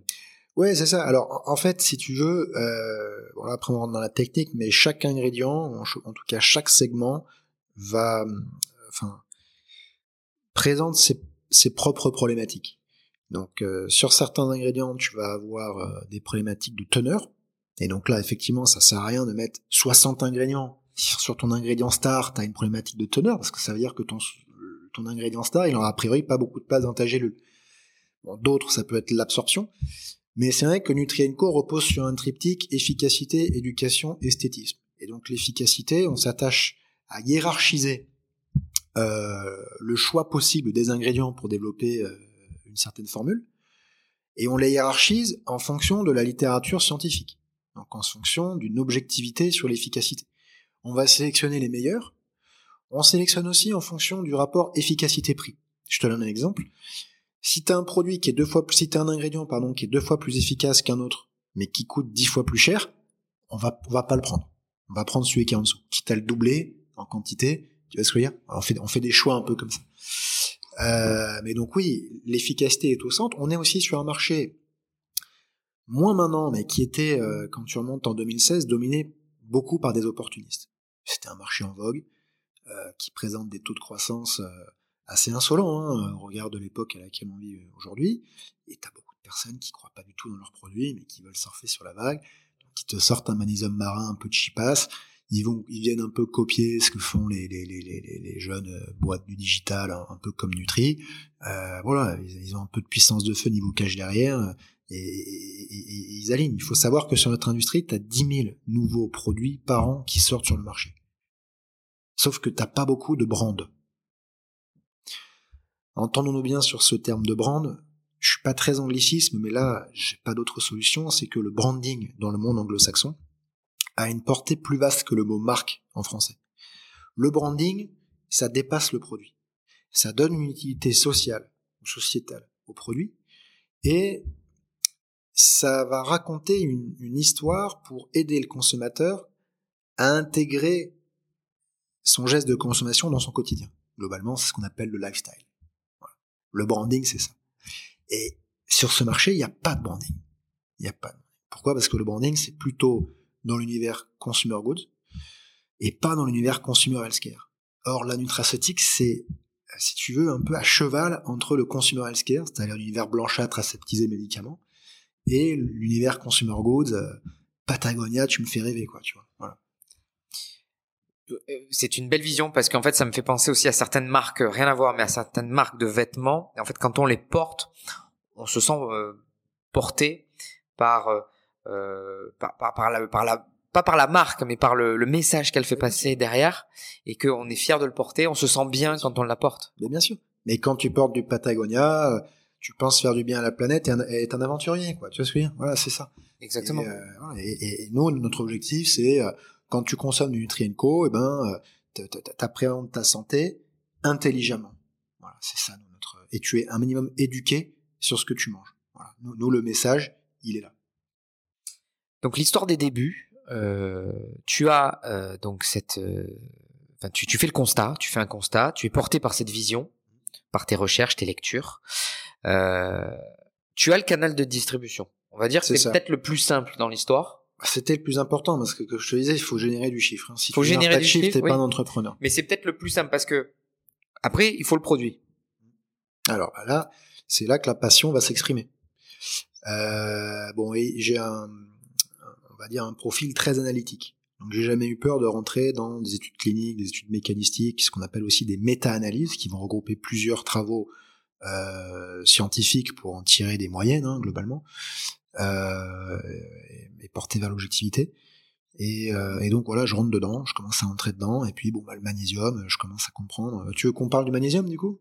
On peut parler du magnésium. C'est bah, celui que magnésium, hein, bah, c'est peut-être le plus parlant pour tout le monde. Ouais, bah écoute, on va, en tout cas, on va essayer de faire en sorte que ce le soit. De toute façon, c'est le premier. C'est le premier qui est. C'est mon fils aîné, c'est ça. une grande valeur affective envers ce produit. C'est celui qui, qui, qui, ouais, c'est une grande valeur affective. Euh, donc en fait, si tu veux, le magnésium en tant que tel, c'est un ion.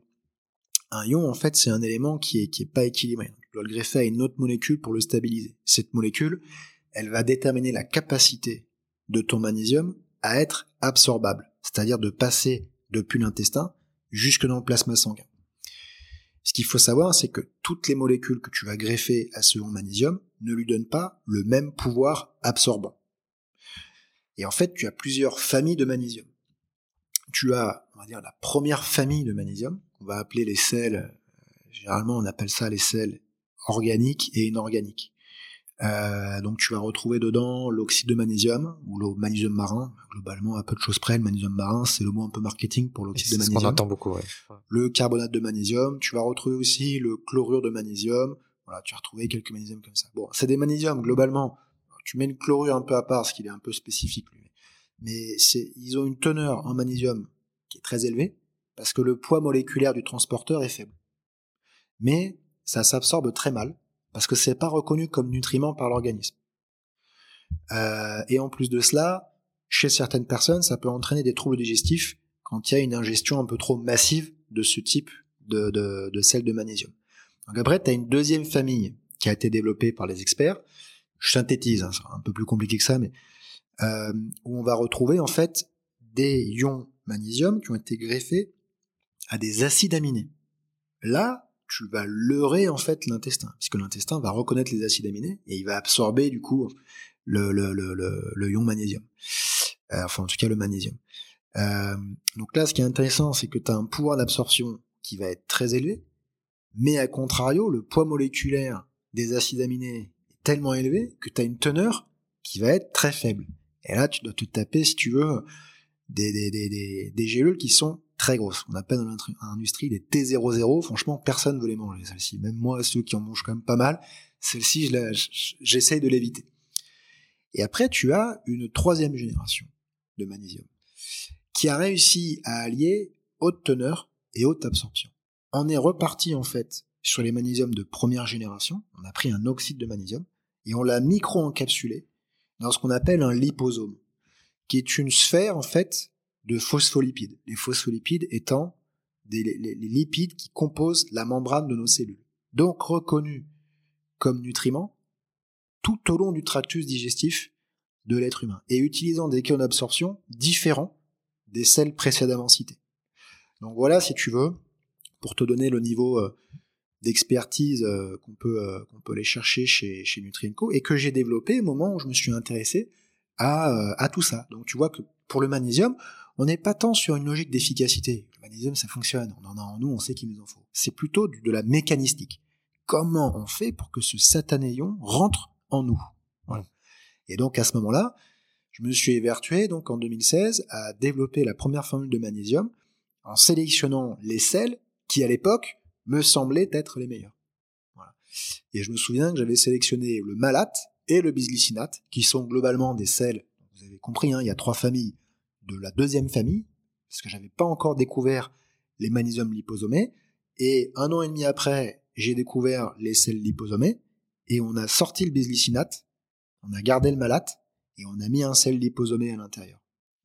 Mais ça, alors à ce moment-là, donc ça c'est au travers de tes lectures, de tes. C'est ça, c'est plutôt de mes recherches de tes recherches scientifiques. Et en fait, après la, la pratique, tu le fais développer où? Alors, bah là, euh, au début, tu demandes à Google, hein, parce que t'as pas d'autre. Donc au début, tu mets, euh, je sais plus quels sont les premiers mots clés que j'ai rentrés dans Google, mais euh, euh, fabrication complément alimentaire, machin. Bon, au bout d'un moment, tu commences à comprendre que ce sont des façonniers qui développent des compléments alimentaires. Donc tu fais façonner compléments alimentaires, et là, miracle, tu tombes sur un site qui répond à tous tes besoins. Le, le, le, le mec te fait la faisabilité, il te, il te fait le, mélange des poudres. Euh, il, a, il a également un département d'achat pour pouvoir acheter euh, les ingrédients que tu lui as sélectionnés. Euh, il va te les encapsuler après. il va te les conditionner. il te fait aussi les étiquettes, ce qu'on appelle du full service, tu vois, façonnage à façon. et donc je commence à prendre mon téléphone et j'appelle les premiers mecs. C'est comme ça que ça s'est passé. Euh, cela dit, il y a une nuance, c'est qu'au début, j'avais pas le packaging, parce que t'as la gélule, mais t'as pas le packaging. Ouais. Et donc au début, j'ai été sur, euh, j'ai beaucoup discuté avec des, des, Chinois sur WeChat parce que je voulais vraiment un packaging un peu innovant. Au début, j'étais parti sur du craft euh, qu'on doit encore avoir ici quelque part, tu vois. Euh, avec un enjeu éco, éco derrière? Ouais, avec un enjeu un peu éco. Puis je trouvais que j'avais vu des, des, des, flacons de craft vachement élégants. Je me suis dit, ça peut vraiment être super de cher, non? De faire ça. Surtout le, le la problématique qu'on avait, c'est que les façonniers français n'étaient pas équipés pour faire passer sur leur ligne euh, ce type de ce type de produit. Tu sais parfois quand on dit que tu as des pays qui ont l'habitude de bosser avec d'autres et que euh, si d'un coup géopolitiquement parlant euh, ils sont violemment attirés dans une autre sphère et, et, ben en fait ils peuvent le payer très cher. C'est un peu le cas de l'Ukraine en ce moment qui bon elle avait une économie qui était faite pour bosser à 80% avec la Russie. Donc quand tu leur dis non maintenant vous allez bosser avec l'Europe, putain les mecs ils ont eu la tasse sévèrement aussi quoi tu vois. Donc bah là tu touches à ça. Donc j'avais les plus beaux packaging de la planète, et aucun façonnier n'était capable de les utiliser. Donc évidemment, on s'est dit bon, on va se mettre en recherche d'un truc qu'ils sont capables d'utiliser. Et, euh, donc on est parti sur ces flacons PET qui n'étaient pas recyclés à l'époque. Maintenant ils le sont. Euh, et voilà comment euh, comment tout a démarré. Tu dis on? Bah parce que j'ai un peu de mal à dire je, et aussi parce que bon, il y a, y, a, y a des personnes qui m'ont aidé euh, un interne en externe. On a rapidement, donc si tu veux, j'ai originé le, pro, le, le projet Nutrienco. On va dire que la première pensée, c'était du coup en avril-mai 2016. Les premiers éléments euh, tangibles, je pense que ça devait être fin juillet. Fin juillet, j'avais au moins déjà un Word avec quelques idées de la marque. Euh... la marque, tiens, Nutrienco, ça t'est venu, c'est la, la première marque qui t'est venue à l'esprit ou tu l'as travaillé Non, au début, au début, laisse tomber là-dessus. Ah, ça c'est les dossiers, c'est les dossiers. Ça. non, mais au début, t'es pas. Alors, je voulais, au début, moi, je me souviens qu'à l'époque, mon objectif, c'était de sortir le complément alimentaire des pharmacies. Alors que maintenant, je veux, je veux prendre position chez elles. Euh... On a du mal à en trouver, je te, je te l'accorde. Ouais, Et, euh, et, donc, euh, je voulais faire un truc qui soit un peu euh, monoprix friendly, quoi, tu vois. Et euh, mais je savais pas non plus bien me positionner sur la, la toute la palette qualitative en termes de produits que, que propose la, la nutraceutique. Donc est-ce que j'allais être luxe, est-ce que j'allais être premium, est-ce que j'allais être euh, finalement bon marché, enfin tu vois, je savais pas trop. Au début, il y avait un nom, je me souviens, j'étais avec ma, ma copine à ce moment-là, et un matin, je me réveille, j'ai réfléchi toute la nuit, et le matin, je dis, putain, ça y est, j'ai trouvé, j'ai trouvé. Il m'a dit, ah, vas-y, vas-y. Et là, je lui sors un nom, c'est stupide, mais je lui dis, euh, qu'est-ce que je lui dis? Les, les grandes arboristeries françaises. Et là, elle explose de rire, elle me dit, mais c'est trop long et tout. Et tout de suite, je me dis, putain, mec, t'aurais pu dormir, en fait, c'était, c'était nul. C'était nul. Et après, euh, Nutrienco a germé dans mon idée, ça, je peux me l'attribuer, c'est, ça, ça vient de moi. Ça a été finalement peu challengé, parce que c'était un mot un peu passe-partout. C'était premium, sans être non plus trop luxe. Euh, ça nous enfermait pas dans un univers trop restreint, parce que le Enco nous laissait quand même des opportunités euh, assez, assez intéressantes. Euh, voilà, ça, ça, ça a matché, comme on dit, hein, et on, on, est parti là-dessus, c'est-à-dire que je suis parti là-dessus. Mes proches ont adhéré. Et donc on arrive, euh, à ce moment-là, j'ai le canal de distrib, j'ai la formule, je commence à avoir quand même une idée des packaging. En tout cas, j'ai dégagé tous les chinois parce que ça servait à rien. Donc j'avais déjà des flacons comme ça, mais il s'agissait de, prendre ensuite la, enfin de, déterminer quelle couleur est-ce qu'on est-ce souhaitait. Mais il me manquait une chose importante, c'était le design. Et à ce moment-là, je me suis rapproché d'un pote euh, qui était euh, euh, directeur artistique dans une agence de web design. Et bon, si tu veux, un peu pour arrondir ses fins de mois, de temps en temps, il aidait un peu ses potes, et puis on m'avait mis en contact avec lui, va chez lui, etc. Bon, je débarque chez lui, et puis on commence à faire un peu les premières étiquettes. Je me souviens, à l'époque, je travaillais sur deux, trois produits, donc j'avais le magnésium, mais j'avais aussi un aloe vera qui a jamais vu le jour, et j'avais une spiruline. Donc la toute première étiquette Nutrienco, c'était une étiquette d'aloe vera, euh, qui nous avait pas vraiment euh, séduite. Et euh, on est passé euh, on est passé ensuite sur le sur le magnésium. Et on arrive en décembre 2016 et donc Jean-Baptiste cette ce copain qui est devenu un ami par la suite me fait un petit appel du pied. Et il me dit alors il me l'a pas énoncé clairement enfin quoi que si je crois qu'il m'a énoncé clairement parce que il a eu à un moment donné un peu ras-le-bol de son de son taf et, et il a quitté son taf et au moment de quitter son taf il m'a appelé et il m'a dit, écoute, si tu veux, je suis libre, je peux partir avec toi. Et euh, je, dois reconnaître avoir eu un petit peu la crainte de partir seul. Euh, parce qu'il y a une vraie solitude dans l'entrepreneuriat quand même. Euh, et puis je, je, trouvais ça intéressant euh, qu'il apporte toute sa palette créa, parce que tout, toute la patte artistique de l'univers Nutrinco, c'est Jean-Baptiste. Et donc on est parti un peu tous les deux comme ça, euh, la fleur au fusil. Donc tu vois, euh, dès décembre 2016, c'était plus jeu, c'était on. Et puis après, tu sais, il y a aussi des rencontres que tu que, que, que, tu fais, euh, des personnes externes qui m'ont donné quelques conseils. Donc en fait, qui valent de l'or. Voilà, donc c'est tu dis toujours on en fait, tu vois. Bien sûr. C'est les autres qui disent je pour toi. Quoi. Parce que au final, quand tu regardes l'étiquette, parce qu'on a la boîte de magnésium devant nous, elles sont relativement simples en fait. Ouais, bah c'était facile à lire. C'est ça. C'était le but. Ben, l'objectif, c'était de rendre les choses ludiques et de s'éloigner, tu sais, de ce fameux univers un peu barbare, sacralisant, technique, scientifique, effrayant.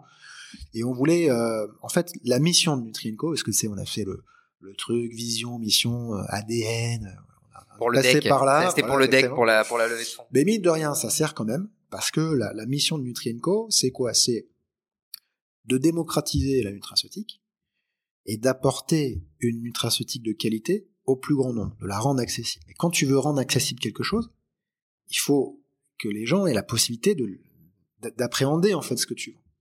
Et si tu fais un vocabulaire technique barbare et que tu, vends une boîte d'antibiotiques, les gens vont se dire oh putain il faut que j'aille voir mon médecin parce que je sais pas si c'est celle-ci que je dois prendre.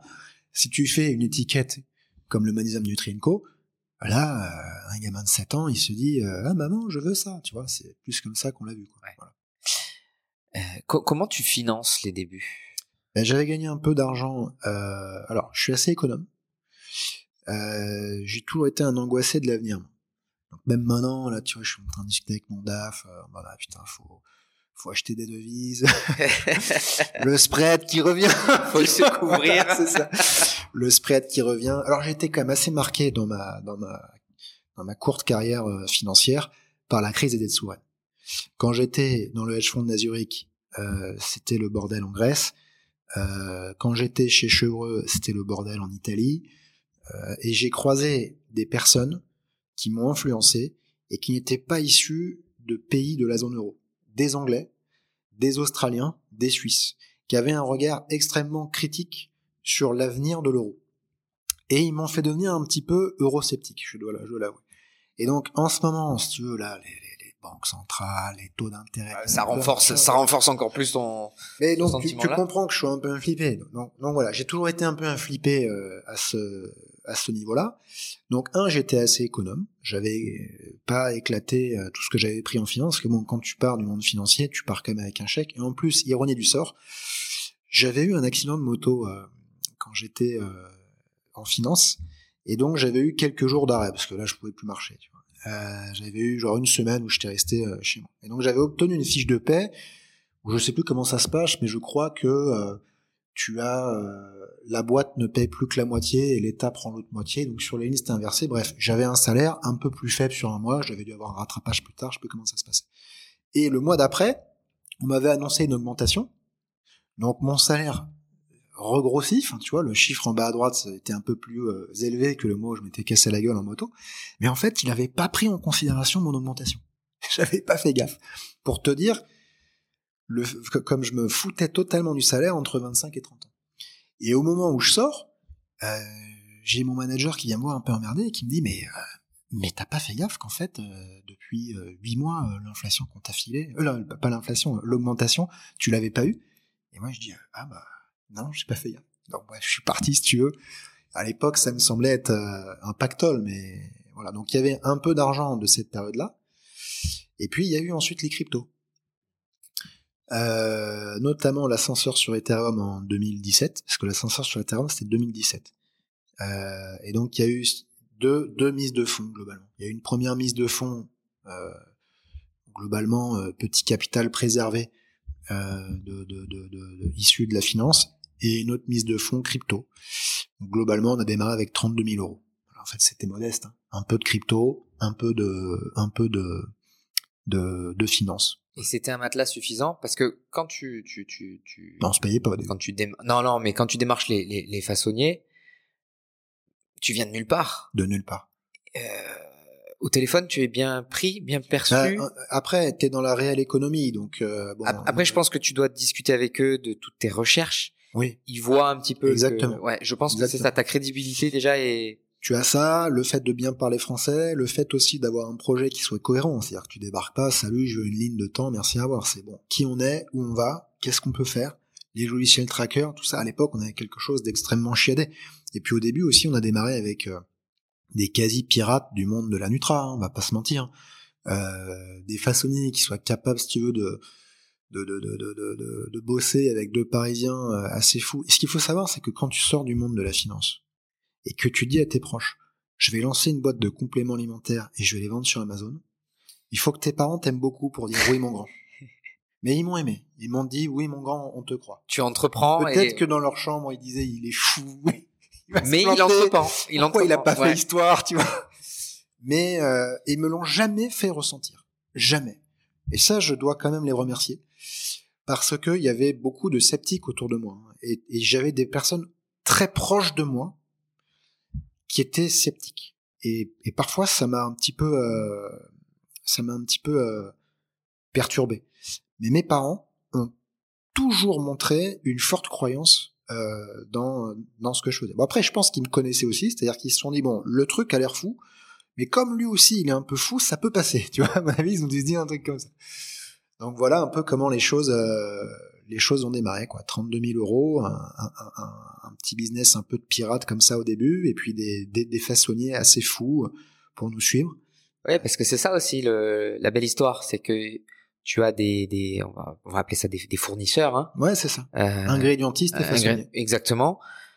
qui qui, ben, qui, qui suivent aussi l'aventure. C'est ça, exactement. Et qui sont aujourd'hui devenus des, des personnes sur lesquelles on s'appuie. Euh, je pense, il y a, y, a, y a, beaucoup de, de personnes euh, auxquelles je pense. Euh, là, on, peut pas en on parler. travaille. Ouais. Ouais, on Non. peut pas en parler, mais, mais, mais, mais je pense qu'ils se reconnaîtront. Et puis de toute façon, ils, ils, ce sont des gens aussi qui ont un affect envers, euh, envers Nutrienco. Donc euh, voilà, c'est ce qui a fait un peu notre force. Combien de temps euh, entre le moment où tu contactes le façonnier et la, on va dire la première gélule sort? Alors les façonniers, j'ai commencé à les contacter quand même assez tôt. Euh, les premiers, c'était en 2016. Euh, parce que le premier coup de téléphone que tu passes, tu sais que tu vas te planter. Donc, tu dis bon, je, je vais tester. Donc, Oui. Tu prends le façonnier qui est page Exact- 16 de Google Exactement. et tu tentes. Tu vois, tu dis bon, ok. D'ailleurs, au début, je disais pas façonnier, je disais façonneur, je crois. Et là, je me souviens que la, personne au téléphone m'avait repris en disant on dit pas façonneur, on dit façonnier. Je dis, ah, très bien. Votre Altesse. tu vois, c'était un peu, c'était un peu ça. Euh, donc j'ai- je pourrais pas te donner une, une, une- un laps de temps, mais bon après là globalement aujourd'hui ce que je peux te dire c'est qu'on met à peu près neuf mois à développer un, un produit. Et à l'époque c'était à peu près la même euh, la même euh, la même période. Au début on voulait faire des comprimés, ça a complètement capoté, ça poudrait, les trucs se cassaient, ça nous a pas plu. Du coup on est passé sur sur gélule, donc il y a eu un test un peu à blanc. Euh, je me souviens hein, parce que c'était le moment aussi où il faut apprendre. euh, quand on avait reçu cet échantillon avec Jean-Baptiste, euh, on était, euh, en fait, on se regardait, chacun voulait dire à l'autre non, ça va pas, mais on n'osait pas le dire parce que dans l'entrepreneuriat, t'apprends à dire non aussi. T'apprends à dire ça me plaît pas, t'apprends à dire c'est pas bien. Euh, et t'apprends à mettre les formes aussi. Mais au début, tu sais pas forcément les mettre, donc tu crains un peu de dire les choses. Donc voilà, c'était ça. Mais ouais, je dirais à peu près neuf mois. quoi. Globalement, la première vente, elle est affichée dans l'entrée. Là, on a le, le graphique euh, Amazon. C'était le, le 12 juin euh, 2017. Euh, à ce moment-là, t'as toute ta famille et tes amis qui te prennent un, magnésium pour te faire plaisir, tu vois, et qui vont te foutre un petit commentaire sur Amazon pour t'aider, quoi. Voilà, donc j'ai, t'as une 12, enfin entre 10 et 15 ventes ce jour-là, t'es content. Le lendemain, on n'en faisait plus que deux, on pleurait, mais le business était lancé. Et la vraie première vente à une personne externe? Alors ce jour-là, il y avait quand même des, il y avait y pas avait. que notre famille et, et nos amis. Euh, D'ailleurs, euh, je te dis ça, mais en réalité, ça s'est étalé sur euh, un petit mois, parce que c'est pas, salut, euh, est-ce que tu peux m'acheter un mag? Le mec te dit ouais, mais bon, tu sais comment ça se passe. Tu dis ouais, je te le fais, mais il a pas, forcément voilà, Ouais. le truc. Tu le relances un coup, tu lui payes une bière, machin. Bon, il finit par le faire.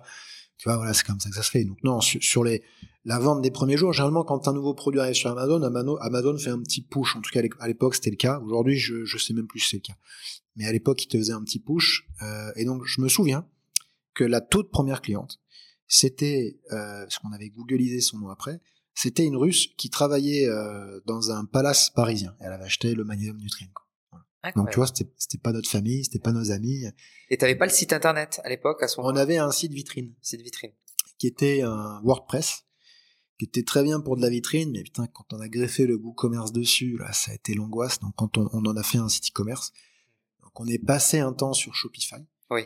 euh, qui était très bien, mais on a eu un peu peur de la surenchère, tu sais, des coûts fixes sur Shopify.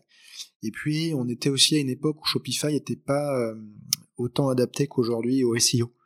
Et le, bon, tout le monde pour le SEO ne jurait que par Presta, PrestaShop. Et donc, on a basculé sur PrestaShop. Mais ça, c'est c'est déjà, C'est loin. on avait fait du chemin Oui. déjà.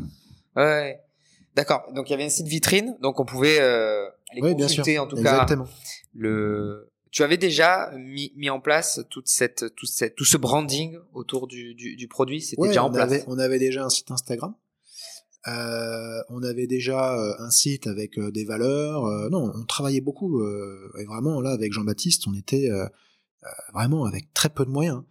Euh, donc, on se faisait pote avec des photographes. Euh, je me souviens que lui, s'était fait pote avec une photographe qui nous avait fait des superbes photos de notre magnésium. On était super, enfin, gratos. Enfin, c'était un peu la démerde au début. quoi. On avait, on n'avait pas beaucoup de moyens, hein, donc on faisait très attention. Puis en plus, moi, je le pressurisais. Je lui disais, ah, putain, faut qu'on fasse gaffe, il reste plus que 4000 balles sur le compte, parce que bon, 32 000 balles, si tu veux, quand, euh, quand, quand- tu payes ton premier stock de magnésium, il te reste plus rien après. hein. Exactement. Et tu, et tu payes comptant. Euh, t'as Ah pas bah, de. Au premier, oui. Oui, voilà. premier, tu payes content.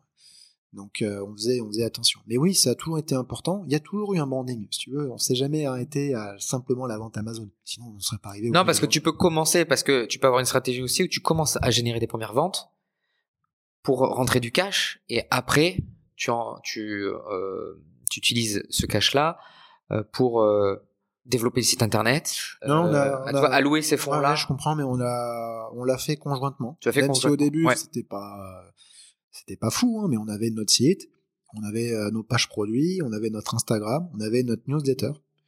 Euh, on en faisait une par mois, mais elle était là. Je, je crois qu'on faisait que des newsletters pour les lancements, les lancements produits.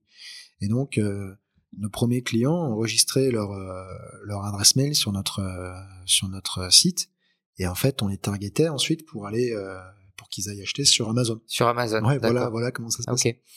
Oui, ok. Et pendant combien de temps Amazon est resté la plateforme de, de, de vente hein, de e-commerce pour, pour Nutrienco euh, sans le site internet. Tu veux dire majoritaire? Ouais, sans, sans le site internet parce que tu me dis c'est une ah. vitrine, une vitrine produit et tu les euh, réorientes. En décembre 2018. En décembre 2018, on greffe le WooCommerce sur le sur le sur le site et euh, oh bah c'était chaotique là.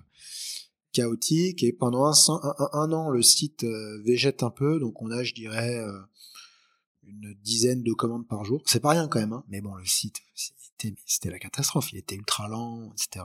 C'était vraiment problématique. Euh, et en fait, dans l'été euh, 2019, on se dit bon, là, il faut quand même qu'on s'agite parce qu'on perd des ventes, euh, parce qu'on avait quand même les Google Analytics, ces trucs comme ça, donc on voyait les trafics, les trucs. Et puis on avait des, des, des clients aussi qui nous appelaient en nous disant les gars, on peut vous aider si vous voulez. tu vois Ah oui. Ouais, des mecs qui nous disaient les gars, ce que vous faites c'est beau, mais votre site est pourri si vous voulez, on peut, euh, on peut vous aider. On a un ou deux mecs qui nous ont filé des, des coups de main comme ça. Des, des, des, personnes de nos, de nos réseaux respectifs qui n'étaient pas forcément nos meilleurs amis, hein, donc euh, cercle élargi, mais, mais qui trouvaient que ce qu'on faisait était génial et donc qui nous ont aussi aidés. Moi, j'ai un, un, cousin par alliance euh, qui m'a, qui, qui, qui, était dev et qui nous a aidé comme ça à développer la première application Nutrienco pour la personnalisation des posologies. On, on le remercie. Euh, donc voilà comment euh, comment ça s'est fait. Et en fait, ce qui s'est passé, c'est que on a commencé à avoir pas mal de euh, jeunes boîtes du digital arriver avec des moyens. C'est-à-dire qu'en fait, nous, on a démarré avec peu de moyens. C'est ce que c'est 32 000 balles pour une boîte, c'est rien. Donc on n'a pas démarré avec grand-chose. Et là, on a vu des mecs qui arrivaient avec des budgets conséquents. On s'est dit, putain, si on ne lève pas, on est mort. Parce qu'en fait, la levée de fonds, t'en as beaucoup, si tu veux, t'as un peu les pros et les anti. Un moment, faut se remettre un peu... Euh, faut remettre un peu l'église au centre du village et il faut se dire est-ce que c'est utile pour nous oui ou non? Et nous en fait il y avait une, rapidité qu'il fallait atteindre euh, et, ça nécessitait de faire une levée de fonds. Donc on décide de faire une levée de fonds je dirais à peu près au printemps 2018 euh, et c'est pour ça qu'on se dit euh, 19 pardon et c'est pour ça qu'on se dit euh, bon il va falloir qu'on fasse quelque chose avec le e-shop. Parce que c'est certain que les mecs vont nous dire vous êtes trop dépendant d'Amazon, euh, c'est compliqué, on ne veut pas miser sur vous. Euh, qui, donc, qui, peut t'arrêter quasi du jour au lendemain euh, sur Amazon enfin, Du jour au lendemain. Non, mais ils ont un droit si de regard. Suis, Si tu suis les règles du truc, t'es pas embêté. Maintenant, si tu fais le gangster, ouais, t'es embêté. Bon, après, cela dit, aujourd'hui, Amazon est beaucoup plus à des systèmes d'alerte qui sont très bien faits. C'est quand même, faut vraiment manquer de vigilance pour, faire, pour se faire couper son compte. Ça nous est quand même arrivé deux fois.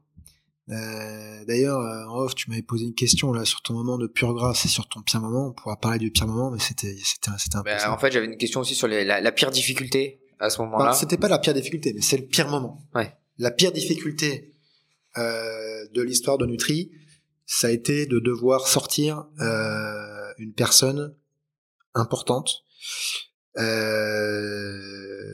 dans la boîte. Ça, ça, ça a été compliqué ça. On, c'est, euh, on va y revenir. Au moment de la levée de fonds, enfin, où vous commencez à initier une réflexion sur la levée de fonds, vous êtes toujours deux. Non, non, là, on a quelques stagiaires avec moi. Oui, mais euh, non, en plus, je te dis ça, c'est pas vrai, parce que donc, si tu veux refaire la chronologie, donc globalement, juin 2017, première vente, juillet 2017, premier bandeau numéro 1 des ventes euh, avec le magnésium, on commence à générer, je dirais, 10-15 000 balles de chiffre d'affaires par mois. C'est pas, pas négligeable. On développe respectivement la spiruline et les probiotiques en janvier et février 2018, et en mars 2018, on tape quasi 100 cas à ce moment-là. Donc c'est là qu'on se dit, ok, là ça ressemble à quelque chose. On déménage, on vient s'installer dans le sud, c'était le deal, depuis le début avec Jean-Baptiste, je lui ai dit si jamais ça prend, moi je file dans le sud parce qu'il faut qu'on se concentre un peu sur le l'exécution pure. Euh, à ce moment-là, on recrute deux stagiaires, euh, dont une euh, qui a transformé l'essai chez nous en CDI. Euh, et du coup, on arrive sur l'automne hiver 2018, et là, on fait nos premiers recrutements. Pourquoi? Parce que dans, dans l'été, on est rentré au réseau Entreprendre Provence. Oui. On a levé 50 000 euros et on s'est fait pote avec un banquier local qui nous a filé 100 000 balles. Donc on a 150 000 balles on va avoir euh, un peu plus euh, sur les comptes, tu vois. Donc là, on, fait nos premiers recrutements, euh, dont euh, personne qui est encore là aujourd'hui. Et tu as ciblé quel profil à ce moment-là? Un supplier. Mon responsable supply qui est encore là aujourd'hui, qui est associé euh, au sein de Nutrienco. Euh, on a ciblé également donc un profil de développement produit, mais qu'on ne parvient pas à, à transformer. On avait pris une jeune, euh, un jeune profil qui avait jamais fait de développement euh, nutraceutique et je crois qu'il sortait de, qui sort, enfin, qui avait pas un très gros track record. Et puis bon, il y a aussi le problème, c'est que nous on savait, savait pas manager, euh, on n'avait aucun outil de suivi. mon process produit, c'était, je vais pas dire au doigt levé parce que je comprenais le marché, je le ressentais, mais le problème, c'est que tu peux pas demander à une personne de rentrer dans ta tête. Il faut processer le truc, il faut, il faut expliquer, les étapes de développement. Je, n'avais pas fait ce travail-là à l'époque. il faut le faire en amont. Donc, forcément, la personne qui est rentrée sur ce poste-là en apathie et euh, ça a été euh, ça a été compliqué aussi pour elle. Donc bon, malheureusement, ça n'a pas, on a arrêté. On avait aussi recruté euh, ce qu'on appelait à l'époque un content manager, mais le problème c'est que on était encore très corrélé à Amazon. JB gérait quand même encore beaucoup ce truc-là. Bref, on n'avait pas encore bien compris en mm. matière de branding là où il fallait s'acharner sur le contenu. Euh, donc pareil, ça l'a pas fait. Et on avait en revanche une personne qui était une juriste italienne et qui est, qui est restée avec nous. Elle s'occupait de la plateforme euh, Amazon euh, Italie. Et ça l'a, ça l'a fait. Et après, donc on arrive, on arrive du coup dans, dans l'été. Donc il y a ces deux personnes dont je t'ai parlé qui, qui qu'on remercie, avec lesquelles on dit qu'on poursuivra pas. Euh, et à ce moment-là, il y a euh, deux nouvelles personnes qui rentrent dans l'entreprise. Donc euh, Gabriel que tu as vu tout à l'heure, le grand, qui est donc avec nous depuis un, bon moment, et une autre personne qui, qui, qui qu'on recrute sur la partie développement produit. Okay, et on fait la levée de fonds avec ce groupe-là. Très forte dynamique. À l'époque, l'équipe est extrêmement solidaire. L'arrivée de ces deux nouveaux profils réinjecte du jus dans Nutrienco. En plus, on a un business saisonnier, donc les, périodes les plus fortes de l'année, c'est septembre, octobre, novembre. Donc là, si tu veux, tu fais cabrer ta boîte devant les fonds, c'était la folie. Euh, et puis à ce moment-là, on commençait à se professionnaliser un petit peu sur le site. Donc on avait fait un pivot sur Shopify euh, tout, toute fin août, début septembre. Euh, et puis on avait commencé un peu de, de, de, de search sur Google. Je crois même pas qu'on faisait du shopping à ce moment-là, et surtout du Facebook, beaucoup de Facebook. Et là, on commence à taper les premiers scores de chiffre d'affaires euh, un peu intéressants. Et à, cette époque, on faisait nous-mêmes les, les envois, quoi, hein, tu vois, c'était euh, c'était comme ça. Et t'as JB qui partait ensuite avec l'aide du Père Noël, l'a porté à la poste, si tu veux, du centre-ville. Les mecs disaient, les gars, vous êtes des furieux, il y a que vous qui faites ça ici, qu'est-ce qui se passe? Voilà comment le, truc a démarré. Ça, c'est des, des moments marquants hein, qui resteront euh, gravés. Avec JB, vous êtes à 50-50 à ce moment-là? Non, en fait, euh, la particularité du modèle Nutrienco, c'est que euh, on a une structure actionnariale qui laisse, si tu veux, entrevoir une certaine verticale de l'autorité. Il faut pas avoir peur de ces mots-là, et, et, je pense que ça peut, ça peut aider. D'ailleurs, dans mon ancienne expérience, tu sais où je, je suis désolidarisé là, il y avait d'après moi dans le duo euh, un, équilibre euh, sur l'actionnariat qui, de mon point de vue, c'est subjectif, mais c'est de mon point de vue, euh, fonctionnait pas bien. Quand tu es à 49-51, c'est difficile de, d'avoir des boîtes qui fonctionnent parce que tu en as toujours un qui va incarner à un moment donné le lead et donc a priori il en fera plus que l'autre prend aussi peut-être plus de risques parce que les fonds c'est moi qui les ai apportés. Euh, donc on a eu une structure, je te donnerai pas la structure exacte, mm. mais de majoritaire, minoritaire tout de suite et, et, et, et, marqué. Ouais, tout à fait. Il y a, il y a, il y a trois, trois valeurs euh, qui euh, que j'ai pu noter, euh, notamment sur le site internet, euh, et, qu'on retrouve pas forcément partout. Euh, tu parles de persévérance. C'est Oui. un mot, alors passe partout, mais qu'on ne voit pas souvent dans des valeurs qu'on met en avant. Et en fait, j'ai l'impression que ça va avec ton parcours euh, depuis le début. Mais en fait, dans l'entrepreneuriat, tu dois persévérer. Et C'est le et mot. dans la vie, si tu persévères pas et que tu te décourages à la première difficulté, t'es mort. Et c'est ce que j'essayais euh, en fait un peu de d'inculquer euh, comme esprit au sein de Nutrienco. C'est le, le, le- le- la victoire n'en est que plus belle quand ça a été dur. Voilà, c'est c'est le, le mot il est là. Et il faut pas se décourager. Et comme l'entrepreneuriat, c'est un peu le, jeu de celui qui fait le moins d'erreurs, des erreurs, des, des, des, des, coups d'épée dans l'eau, mais t'en fais tous les jours en fait. Donc t'as 100 raisons de te décourager par jour, peut-être pas par jour mais par mois, et il faut essayer de dépasser ça. Donc la persévérance, ouais, c'est quelque chose euh, pour moi qui, qui, qui a marqué l'aventure Nutrienco. Exigence et solidarité. Ma exigence, c'est parce que dans le monde scientifique, euh, bon, il faut quand même être exigeant. On peut pas faire n'importe quoi, on peut pas écrire n'importe quoi. Euh, alors, j'étais mauvais en langue et en français quand j'étais petit. J'ai eu 6 à l'écrit en français et 10 à l'oral. J'en rigole aujourd'hui parce qu'on me prête plutôt des qualités d'orateur et euh, mes proches me prêtent également une belle plume. C'est une belle revanche sur la vie et pour dire, il, il est pas trop tard. Mais c'est vrai que, et je pense que si tu discutes avec les, membres de l'équipe, ils pourront te le confirmer, j'ai un sens du mot juste, euh, parfois euh, un petit peu exagéré. Euh, et euh, dans les, je relis tout ce qui apparaît sur le site, enfin quasiment tout. En tout cas, les pages produits, je, je relis tout, les les facs, machin. Bon après la banderole, euh, moins de 10% pendant le Black Friday, je vais pas la relire celle-là. Mais euh, tout ce qui a trait aux produits, je relis avec minutie, etc. J'ai toujours des petites retouches. J'aime la précision, mais j'aime la précision parce qu'on ne peut pas euh, incarner une marque premium du monde nutraceutique si on n'est pas précis et exigeant. Ce n'est pas possible. Donc ça, c'est quand même attaché à- au, secteur aussi. Est-ce que Pauline hein, me disait justement que tu avais ce, ce rôle transversal au sein de la société, Ouais. où tu avais des notions un peu de partout Euh, Ouais, je suis tu- un peu la rustine. c'est un peu ça. Mais Mais tu as ce, tu es ce profil d'entrepreneur qui a besoin de comprendre et de savoir ce que font les autres, oui, en et même fait, de savoir presque le faire. il y a un profil d'entrepreneur que j'aime pas. C'est le profil d'entrepreneur influenceur. Euh, tu sais, c'est le mec euh, qui fait beaucoup de bruit sur les réseaux. Euh, et derrière, on lui met un McKinsey parce qu'en fait, il sait pas gérer sa boîte. Quoi. Tu vois ce que je veux dire? Et moi, je voulais surtout pas qu'on me mette un McKinsey. Voilà. Parce qu'en fait, le jour où tu mets un McKinsey, bah, tu remets les rênes de ta boîte. Et moi, en fait, c'est mon bébé. Ça change ma vie. Il faut bien comprendre que ça change ma vie. C'est là aujourd'hui, je me bats pour euh, la future famille que je vais fonder. Tu vois ce que je veux dire? C'est ça a changé ma vie. C'est, euh, j'ai embarqué des, des, des, personnes avec moi que, que, que je vois se transformer. Tu vois, c'est, tu prends un, un Gabriel là, on, en parlait tout à l'heure. Euh, putain, il s'est transformé ce mec. Il s'est transformé. Et je le cite, mais il y en a beaucoup d'autres, beaucoup d'autres.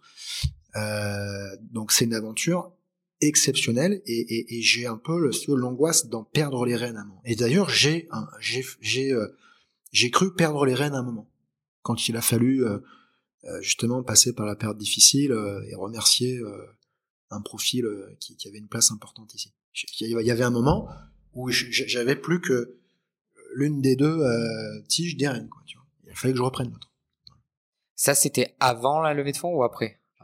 Après. Alors, on, on va, on va y revenir. Alors, 2018, lauréat du réseau Entreprendre. C'est ça. Et puis, levée de fonds. Oui. Donc, euh, je pense que c'est une étape indispensable. Mais pour toi, personnellement, tu, tu dis perdre les manettes. Est-ce que tu as eu cette, euh, cette euh, impression en toi à ce moment-là de Pas te avec dire le fond. pas avec le fond Non, pas avec le fond. Parce que déjà, bah, je suis resté majoritaire. Je considère, euh, je le disais pas avant parce que j'avais peur de paraître prétentieux, etc. Mais j'en ai tellement, beaucoup de sacrifices pour arriver là. Tu peux, hein Qu'aujourd'hui, je le dis, c'est ma boîte. Et quand c'est ta boîte et que ta vie tourne autour de ça, tu t'as emmené tes proches avec toi. Moi, si tu ma nana, elle vit au rythme de Nutrienco, c'est la responsable qualité de la boîte, ma nana. Mon équipe peut te le dire. Euh, Pauline, ça la fera sourire quand elle entendra ça. Parce que Gabriel aussi, euh, Juliette aussi. Euh, c'est Madame qui a été, elle relit tout, elle vient me voir, elle me dit, ah, il y a ça, machin. Donc c'est le projet de ma vie. Donc euh, voilà, voilà, ce que je peux te dire là-dessus. Sur la sur la levée de fonds, on va pas y passer euh, trop trop de temps, mais donc vous initiez ce, ce processus, vous êtes accompagné, vous le faites. Euh oui, on est accompagné, on a été bien accompagné. Et là, vous rencontrez plusieurs fonds? Oui, c'est ça. Ouais. C'est process classique. classique hein, hein, donc, tu produis tes, tes, tes, tes, supports avant d'aller les voir. Donc globalement le BP et puis ce qu'on appelle euh, le deck. Ouais, l'infomémo. L'infomémo. Le, le, le deck qui se découpe en plusieurs parties. Tu as des parties plus synthétiques que tu peux envoyer en preview, puis tu as l'exécutif summary aussi. Mais bon, globalement, tu fais ta prod. Ensuite, tu montes à Paris, parce que ton lover, il a pris rendez-vous. Là, si tu veux, c'est euh, le marathon. Euh, T'envoies une dizaine. Il y en a euh, un certain nombre euh, qui adhèrent à ton discours et qui te trouvent sympa. Vous en avez rencontré combien? Oh, Une petite dizaine, je dirais.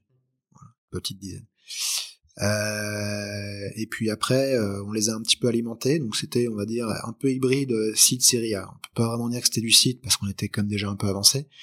Euh, c'était, on va dire, une petite série A. Et donc on a commencé un peu à les nourrir en informations, ils ont voulu voir un peu comment ça se passait chez nous, ils sont venus nous visiter. Puis après t'as la LOI, puis une fois que t'as signé la LOI, t'as les audits, les due deals. Ça c'était lourd ça. C'est toujours le moment. C'était très lourd. Le plus touchy, on va dire, et le pas forcément le plus enfin en termes de valeur ajoutée sur le process euh... ouais surtout sur la TV Amazon c'était l'enfer. Je passe euh, euh, mon responsable supply euh, se reconnaîtra et je le remercie de nous avoir filé un coup de main à, cette époque parce que c'était compliqué. Ensuite tu as la, la, la, négociation du pacte d'actionnaires. Mmh. après tu signes. Je me souviens c'était un 13 février 13 février 2020 qu'on signe définitivement. Et je me souviens j'avais décalé quatre fois ou deux ou trois fois, tu vois, un, dîner avec des amis qui me disaient on ne voit plus, on ne voit plus, on ne voit plus. Et je leur disais ouais, mais faut que j'ai fini ma levée avant.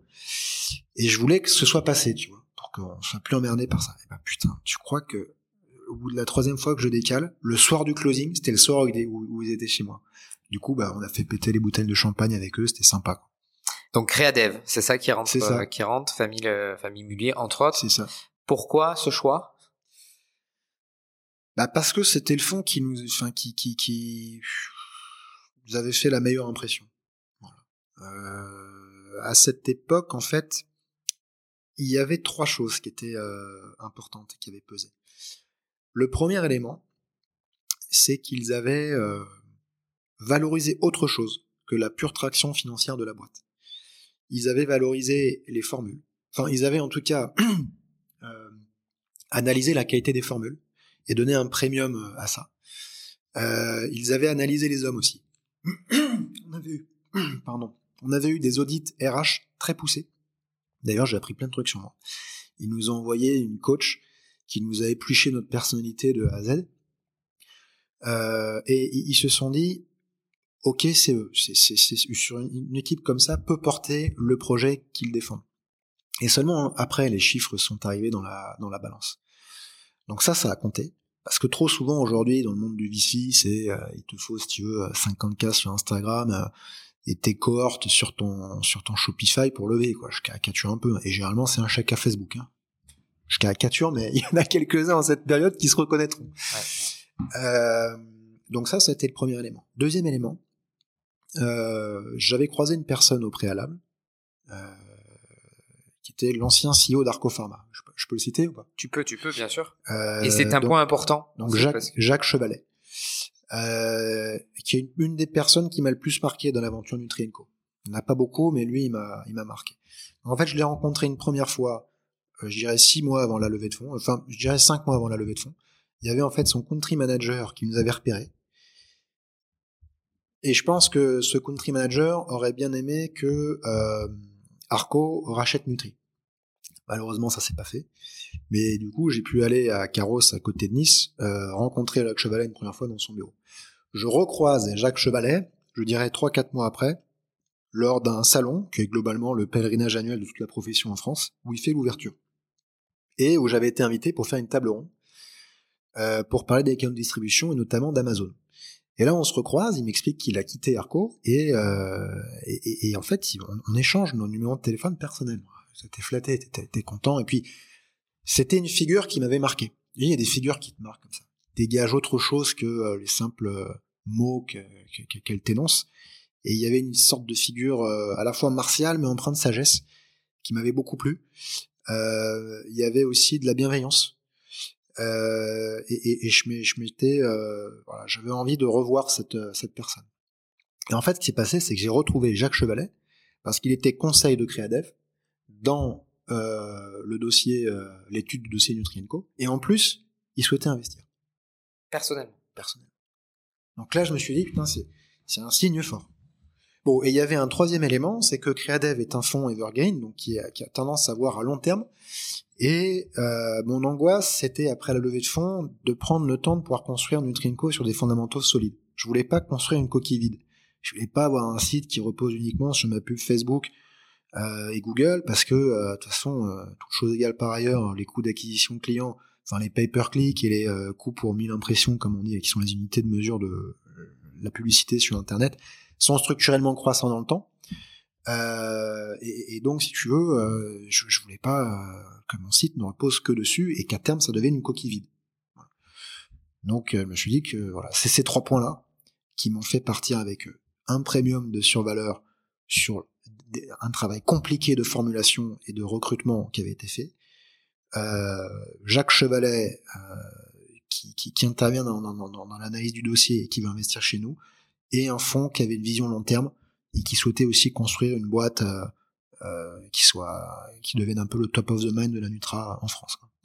Et au quotidien, donc avec le fonds et avec avec Jacques, ça se passe comment? Parce que c'est important quand même d'en parler, d'avoir ta ton retour d'expérience là-dessus, parce que c'est très souvent une question, c'est ok et demain qu'est-ce que qu'est-ce que va m'apporter le fond autre que de. Ouais, en fait déjà ce qu'il faut dire aux entrepreneurs c'est que c'est pas obligé de faire une levée de fonds. Ce qu'il y a c'est que malheureusement dans la culture startup de l'entrepreneuriat, parce qu'il y a plusieurs cultures, hein, dans la culture startup de l'entrepreneuriat, la levée de fonds est perçue comme une victoire. Alors oui, ça peut l'être parce qu'on en a, on en a chié pour arriver là, etc. C'est pas évident, surtout sa première, parce que sa première, ça vous fait rentrer un peu dans le ce qu'on appelle euh, les gens du monde entre guillemets quoi. C'est euh, après votre banquier vous prête, hein, c'est bon, il n'y a plus de soucis. Hein.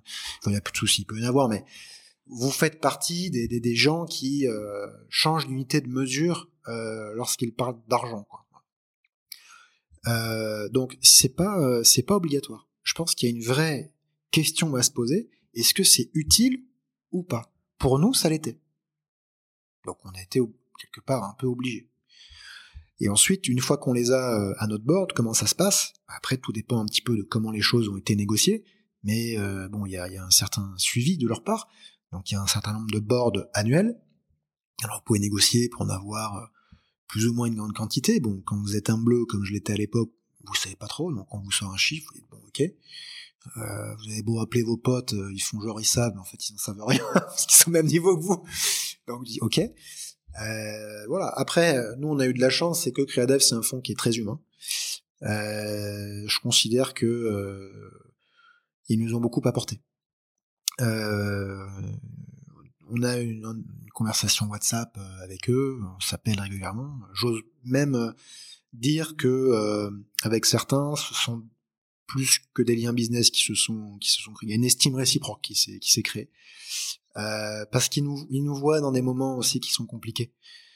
Euh, donc ce sont des gens qui développent aussi un peu d'empathie euh, sur l'entrepreneuriat, puis ils vivent l'entrepreneuriat par procuration.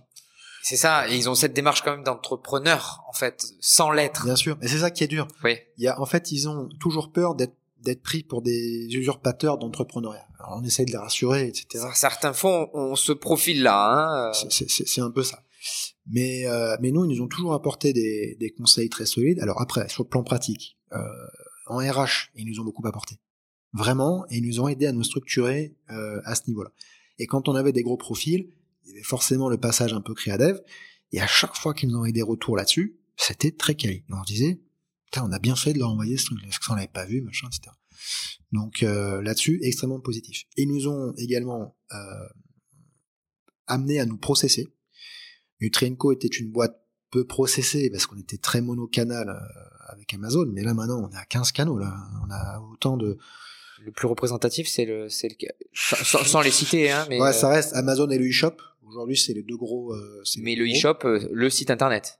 Bah aujourd'hui, c'est ce qui fait le plus de, Voilà. de chiffres. Donc il y a plus, il y a plus cette, cette forte dépendance à Amazon. Non, elle a été, elle a été fortement réduite. Mais après, attention, on continue de faire de la croissance sur Amazon et, et J'a- on- J'achète sur Amazon. bah, voilà. et, et- et- et on y va gaiement. Euh, donc euh, on est, euh, on est, euh, enfin ça reste une plateforme à laquelle on croit beaucoup. Euh, en plus, je trouve que Nutrienco est une anomalie un peu sur Amazon, c'est-à-dire qu'on n'est pas sur le, le prix bas. On est la seule marque qui a la capacité parfois d'augmenter un peu ses prix pour lutter aussi contre la hausse des coûts d'Amazon. On a un vrai premium de marque qui nous fait un peu surnager dans cet univers qui est, qui est, qui est qu'on va- on va pas le cacher, les, la plupart, il n'y a pas que ça, mais la plupart des produits qu'on va trouver sur Amazon sont des produits un peu, peu cheap, euh, qui, qui, qui, qui vont te vendre du prix, quoi. Et nous, on vend autre chose. Euh, donc, quand tu une boîte avec plein de modèles économiques différents, il faut te processer. Et ils nous ont amené à nous processer. Ils nous ont demandé de recruter un DAF, euh, Benjamin, qui, qui nous a énormément aidé à ce niveau-là. Voilà, ils nous ont également fait profiter de leur réseau. Ils m'ont notamment mis en contact avec le fondateur d'une grande start-up parisienne qui a explosé, euh, qui a traversé, c'est marrant, euh, dans son dans l'histoire entrepreneuriale de sa boîte, il y a beaucoup de similitudes avec Nutri. Et, et en fait, le moment où j'étais en contact avec lui, euh, c'était le moment où il sortait d'une période dans laquelle moi je rentrais. Ouais. Et, et, et donc là, il nous a, enfin, cette personne m'a beaucoup aidé. Elle m'a notamment expliqué comment appréhender les choses de façon très macro sur le sur le digital, notamment sur le e-shop, notamment pour lutter contre les CAC structurellement croissants. Aujourd'hui, je pense qu'on a fait partie des seules boîtes de France à avoir un CAC qui a perdu, euh, je dirais, euh, franchement, j'ai pas peur de te dire près de 8 euros. 8 euros. hein. C'est euh, coût d'acquisition. client euh, en l'espace de 6 mois. Voilà. Donc c'est, c'est, c'est les conseils de cette personne ont été payantes. Et ça, c'est grâce à Creadev qui nous a mis. Tu peux, tu peux le citer? Tu peux citer le nom de la startup Bah, je, je, je- ouais, je peux le citer. C'est euh, Julien Sylvain de Teddy Bear Ah, très bien. Ok. et euh, qui m'a donné. euh, voilà, j'ai échangé avec lui et il m'a. c'est- une personne qui m'a fait appréhender les choses sous un angle un peu. En tout cas, c'est une personne qui m'a fait pondérer différemment mes efforts. Voilà, c'est comme ça que je le, je le décris. Et il y a vraiment un moment, où je me suis dit, je n'arriverai jamais à réduire ma dépendance à Google et à Facebook. Et en fait, lui m'a dit, si tu peux le faire, regarde dans cette direction. Moi, dans ces cas-là, j'y vais à fond dans la direction, tu vois ce que dire. Même si c'est la jungle, j'y vais à fond.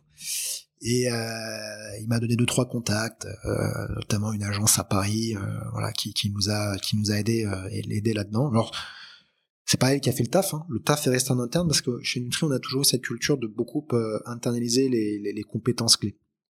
Euh, donc voilà ce que Creadev euh, a pu a pu nous apporter. Donc avec après le- le- l'arrivée du fonds, tu multiplies ton chiffre d'affaires à peu près par euh, 10, pas loin.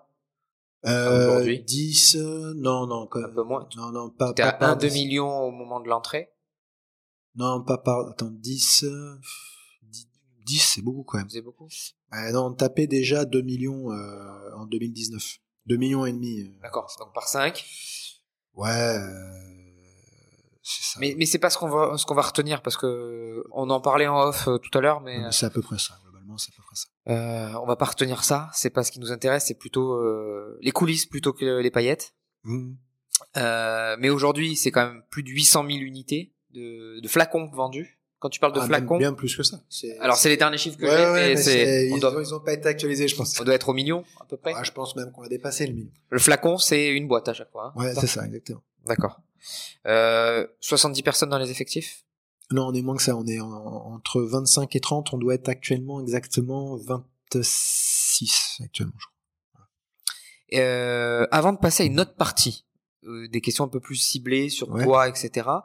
J'aimerais revenir sur euh, le sujet, euh, c'est-à-dire une des périodes les plus compliquées que tu as pu vivre, où tu as, tu, tu l'as dit euh, très clairement, euh, j'ai failli lâcher la machine, lâcher la boîte. Enfin, j'ai failli perdre la main en tout Ouais, cas. j'ai eu une période euh, Ouais. ouais, où été compliqué. Et Est-ce qu'on peut en parler euh, de- Oui, en fait, si tu veux, euh, c'est- c'est difficile d'apprendre à devenir un, un patron, parce que c'est ça le mot. C'est un, un patron, c'est pas juste un leader. Le leader, tu sais, tu connais le truc, c'est il monte la direction. le, le, le, le patron, c'est le mec qui sait dire non quand il faut dire non. Et c'est très dur. Quand tu fais une levée de fonds, donc nous on a fait une levée de 4 millions, t'as toutes les sensus de la planète qui viennent vers toi. Là, t'as 5000 nouveaux amis sur LinkedIn, tu reçois 15 000 mails euh, de démarchage, euh, parce qu'ils ont tous des SaaS qui vont te permettre de faire 200% de croissance par, euh, par seconde, tu vois ce que je veux dire? Voilà. Et, et puis, tu as aussi des personnes de ta boîte, alors pas toutes, mais parce qu'il y en a qui ont, connu la famine quand même, il y en a qui ont connu l'avant l'avant levée de fonds, et puis il y en a dont c'est pas la nature. Euh, mais ils te voient passer euh, d'un appart d'étudiants transformé en, en bureau de, de, de, de jeune boîte. Ah bon bah tu vois là cette euh, c'est une sorte de bastidon presque on pourrait dire ici tu vois un peu un peu dans le centre-ville où les mecs se disent bon a priori il y, a, de la monnaie on va en profiter. Et là c'est dur d'apprendre à dire non et je pense que ça on te l'apprend pas à l'école. Et demain si euh, il y a une chose qui me qui me serait chère c'est d'enseigner euh, parce que je pense qu'à un moment quand tu as fait un peu de ta voix c'est bien de transmettre euh, bah, franchement, si je dois enseigner dans l'entrepreneuriat, je dirais aux jeunes étudiants, c'est un monde qui n'est pas celui de, des écoles de commerce où tout le monde il est gentil et on dessine des pâquerettes et des arcs-en-ciel sur nos cahiers. C'est rude, c'est très rude. Et, euh, et c'est difficile parce qu'en fait, tu démarres le matin, tu as un stock d'énergie et tu te rends compte d'une chose, c'est que souvent, c'est instinctif, les gens ne font pas exprès, mais ils viennent te demander les trucs qui t'emmerdent le soir, quand t'as plus de stock d'énergie et tu dis oui. tu vois ce que je veux dire? Il y a un truc un peu comme ça. Ça, je l'ai compris en 2021. En 2021, je me suis dit, tu as un stock d'énergie pour ta journée. Tu sais que tu as des décisions à prendre et des noms, enfin des noms, c'est pas forcément des noms, mais parfois des décisions difficiles à prendre. Donc il faut te préserver. Attention. Euh, donc voilà, si tu veux un peu euh, comment les choses sont passées. Donc ça a été une période compliquée, oui, parce que euh, c'était sur la, la, la, une personne euh, qui, qui, qui, qui, nous avait beaucoup aidé dans la, dans la levée de fonds, etc. Euh, C'était une personne qui a beaucoup apporté à l'entreprise. C'est une personne, euh, malheureusement, euh, j'aurais aimé pouvoir lui donner plus de place, parce que globalement, elle me demandait cette place, mais je ne pouvais pas parce que j'avais pas la place. Et, euh, et donc, c'est une personne qui a, a, commencé à avoir une vision différente de, de la mienne. Et donc forcément, à partir de ce moment-là, ça crée des, bah, des dissensions. Et, et, là, en fait, tu as deux solutions. Soit tu es faible et tu meurs, soit tu es fort, et le mec, tu le prends entre quatre murs et tu lui dis, tu m'as beaucoup apporté. Aujourd'hui, c'est plus compliqué. Et donc, euh, bah, je, je, je, vais te remercier. Voilà, comment. Mais c'est difficile. Et euh, parce qu'en plus en France, tu sais, tu as une inertie. Tu peux pas dire à une personne merci, tu me tes affaires, tu t'en vas. Et puis il y avait certaines personnes, heureusement, pas beaucoup, mais qui avaient pris un petit peu euh, parti pour les idées qu'ils défendaient. Donc ça a été globalement, tu mets neuf mois pour remettre ta boîte sur les rails que tu À la rééquilibrer, parce que tu parles de, ouais, des clans, on va dire. C'est ça, exactement. Et là, on est euh, là, là par contre, on a un TGV lancé à 300 à l'heure.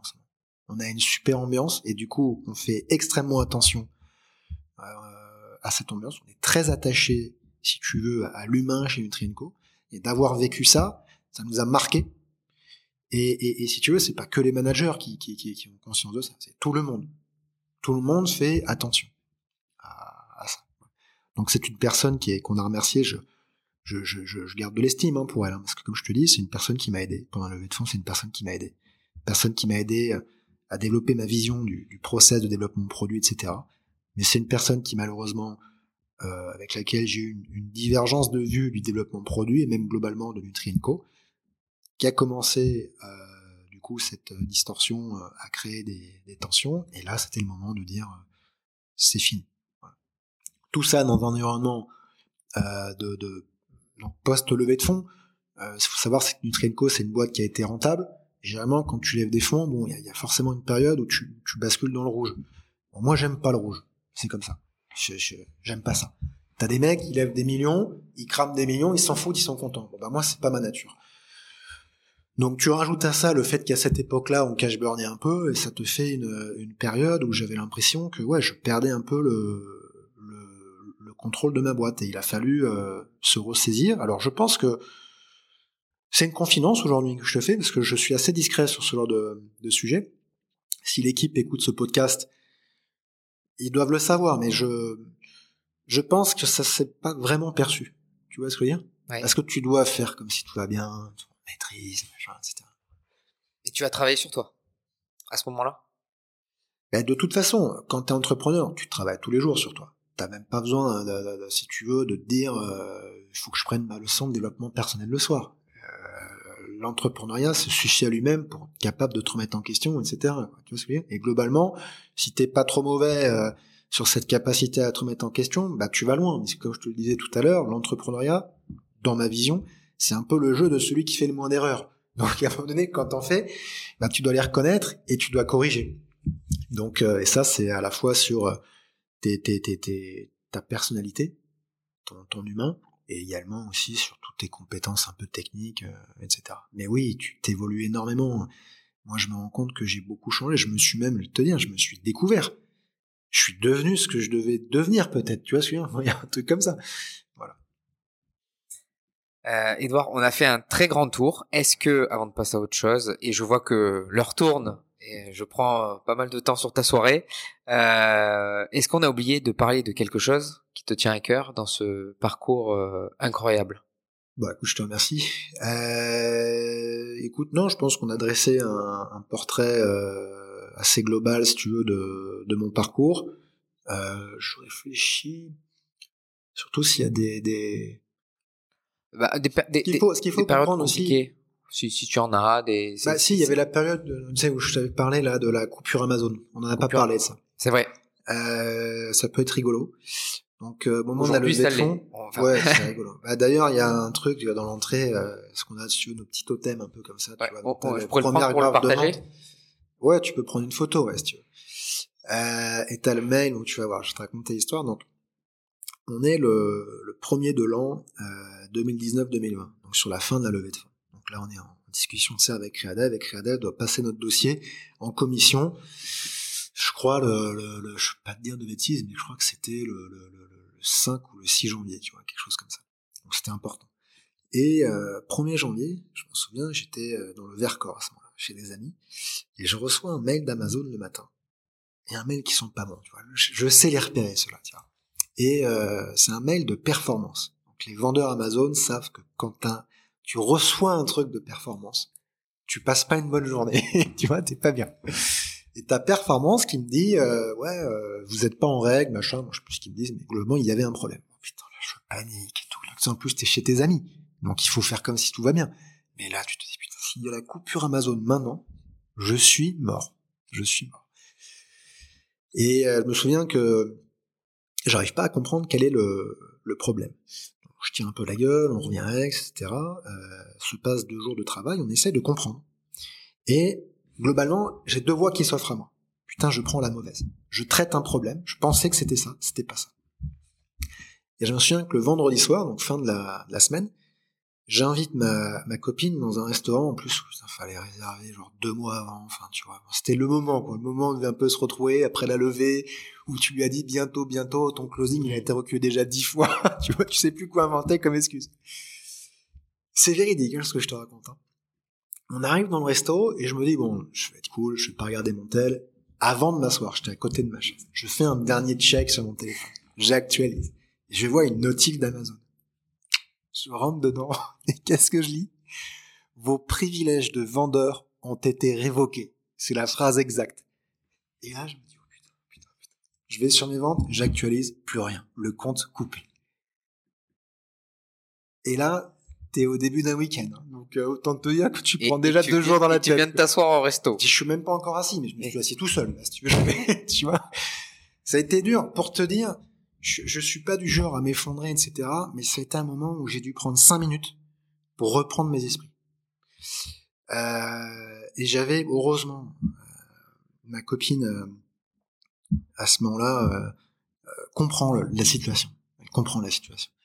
J'ai de la chance d'être très bien entouré et mes, proches me comprennent bien et en fait, ils surtout dans ce genre de situation, ils- ils m'ont toujours épaulé. Et là, pendant tout le dîner, j'insulte Bezo, je dis putain, c'est un enfoiré, il va me faire planter ma levée. Là, j'expliquais à ma nana, je dis putain, faut que tu comprennes que là, c'est peut-être la fin, là. J'aurais pas l'énergie de refaire tout ça. Et t'as le waiters qui débarque, qui te sert les petits plats. Alors, euh, le ravioli sur son lit de machin. mais je tu vois le délire. et toi, t'es en panique, t'as envie de pleurer presque, tu vois, mais tu peux pas, parce que c'est dans un lieu public et tout. Vraiment, tu vois, le, les entrailles retournées. Heureusement, le lendemain, je me reprends et j'y vais au taf. Je me dis bon là, je vais trouver ce truc à la con, etc. Et heureusement, euh, donc je t'avais dit, j'avais identifié deux voies et l'autre voie, je me suis dit de toute façon, il y a que ça à tenter, donc on va le tenter. Putain là, j'appelle tout le monde. Je dis il y a tout le monde au bureau, il n'y a pas de débat. Et en fait, globalement, par le passé, en tant que marque, tu pouvais répondre aux commentaires que tu obtenais sur tes produits. Aujourd'hui, c'est plus possible. Et euh, nous, on faisait pas attention et on disait, bah, vous pouvez nous appeler à tel numéro ou alors vous pouvez nous écrire à tel mail. Et en fait, toutes les informations qui, qui risquaient en fait de faire sortir le client Amazon de l'univers Amazon, depuis trois mois, en fait, c'était interdit. On l'avait pas vu. On l'avait pas vu. Et donc là, on a nettoyé tous les commentaires. On en avait déjà, si tu veux. Aujourd'hui, je pense que sur Amazon, on doit en avoir 10 000. Peut-être même plus. Je pense qu'on en a plus.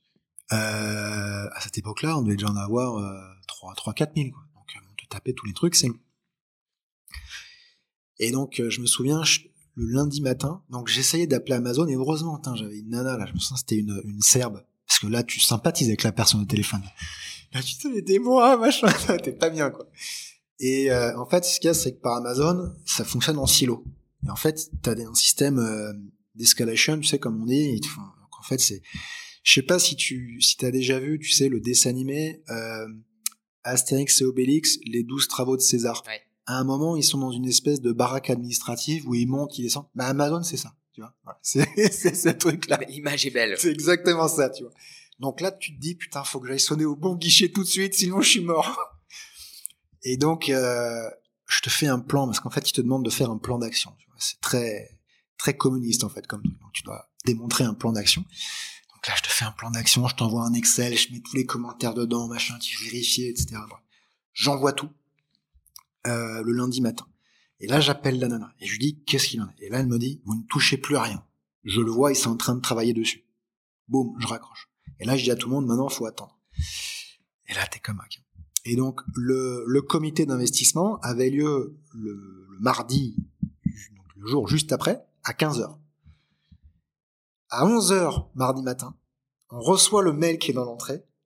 Euh, vous avez retrouvé vos privilèges de vendeur, vous êtes de nouveau autorisé à vendre sur Amazon. Et une heure après, les produits apparaissent. Là, t'as Créadev qui nous appelle, oh putain, bravo les gars Parce que eux aussi, ils flippaient d'arriver, si tu veux, en comité, en disant, bon voilà, il y a 3 millions à mettre sur cette boîte, ils font des compléments alimentaires sur Amazon, les mecs, ils arrivent, il y a rien. La scène. Quoi. Ouais, bien sûr. Ça, ça a été un moment de grand, grand stress absolu. Dans l'entrepreneuriat. Après, dans ma vie perso, j'ai eu de très grandes peurs. Mais dans, dans, l'entrepreneuriat, ça a été le moment où j'ai cru que tout s'arrêtait. Mais tu vois, ça a été très furtif en fait. Ça a été quatre jours d'une intensité terrible. Voilà. Et derrière, euh, on, va dire, on appelle ça la chute, tu sais. Qu'est-ce qui se passe après ces quatre jours d'intensité? Il se passe quoi? Est-ce que, tu bah tombes, est-ce que tu tombes malade? Non, tu tombes pas malade, mais là, là, là, il y a deux. Après, en fait, ce qui se passe, c'est comme on avait été absent d'Amazon quatre jours, c'est en fait, t'as tes clients qui sont un peu fidèles, donc t'as un rattrapage. En plus, on était sur une période avec euh, un certain dynamisme d'activité, puisque globalement, nous, après les fêtes, il y a un boom. Globalement, en décembre, les ventes s'effondrent un peu, et en janvier, bonne résolution. Euh, les mecs, en plus, sont un peu mangés gras, etc. Tu vois, ils veulent se mettre bien, et donc ça repart un peu là. Donc là, gros, gros niveau de vente je soufflais quoi. Mais bon, on était encore en levée de fonds, il y avait, euh, il y avait encore le pacte d'actionnaires, etc. Donc, je me souviens plus vraiment, pour être franc avec toi, comment j'ai réagi. Je me souviens d'être, d'avoir été extrêmement soulagé. J'ai pris ce jour-là une personne de la boîte dans les bras. Je suis pas très euh, démonstratif en émotion normalement, mais là, c'est tellement intense que c'est, le, le, mec n'a pas compris d'ailleurs. voilà. Non mais, enfin, j'allais dire super histoire. Aujourd'hui, oui, euh, très parlante. Ouais, c'est resté, si tu veux, un truc un petit peu sacré dans l'histoire de, ouais. de Nutrien. Quoi. Ouais, bien sûr. Parce que là, c'est le, c'est, le moment où tout a failli s'arrêter. Elle rentre dans la case anecdote, quoi. Oui, parce qu'en plus, tu sais, comme ton closing se repousse, toi, en fait, tu commences à mettre en place ton plan post-levée. Donc, tu commences à brûler et tu te dis, si jamais la levée se fait pas, mm.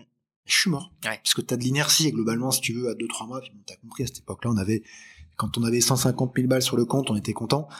Donc, euh, ça va très très vite, hein, parce que tu on commence à recruter comme des bœufs, etc. Enfin, des bœufs. Et puis, t'as as quoi T'as as une t'as un an de, je veux dire, pour payer. T'as un an de trésor pour payer tes salariés, quoi. Et encore. Mais même, moins, parce qu'on était, on avait à cette époque-là, on était cinq dans la boîte, euh, et on avait déjà commencé à faire des recrutements en décembre assez importants. Donc en janvier, on était déjà une, presque une dizaine. Ouais, mais tu couvres pas, tu couvres pas grand chose. Tu meurs vite, hein. oui, c'est ça. Avec 150 cas de cash. Bon, après, on était, on, crachait quand même du cash, hein, à ce moment-là. Mais bon, on était inquiet quand même quand le compte a été suspendu, on, était inquiet.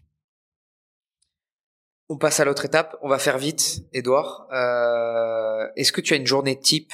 Est-ce que tu as des routines quotidiennes? Alors, je fonctionne un peu par cycle.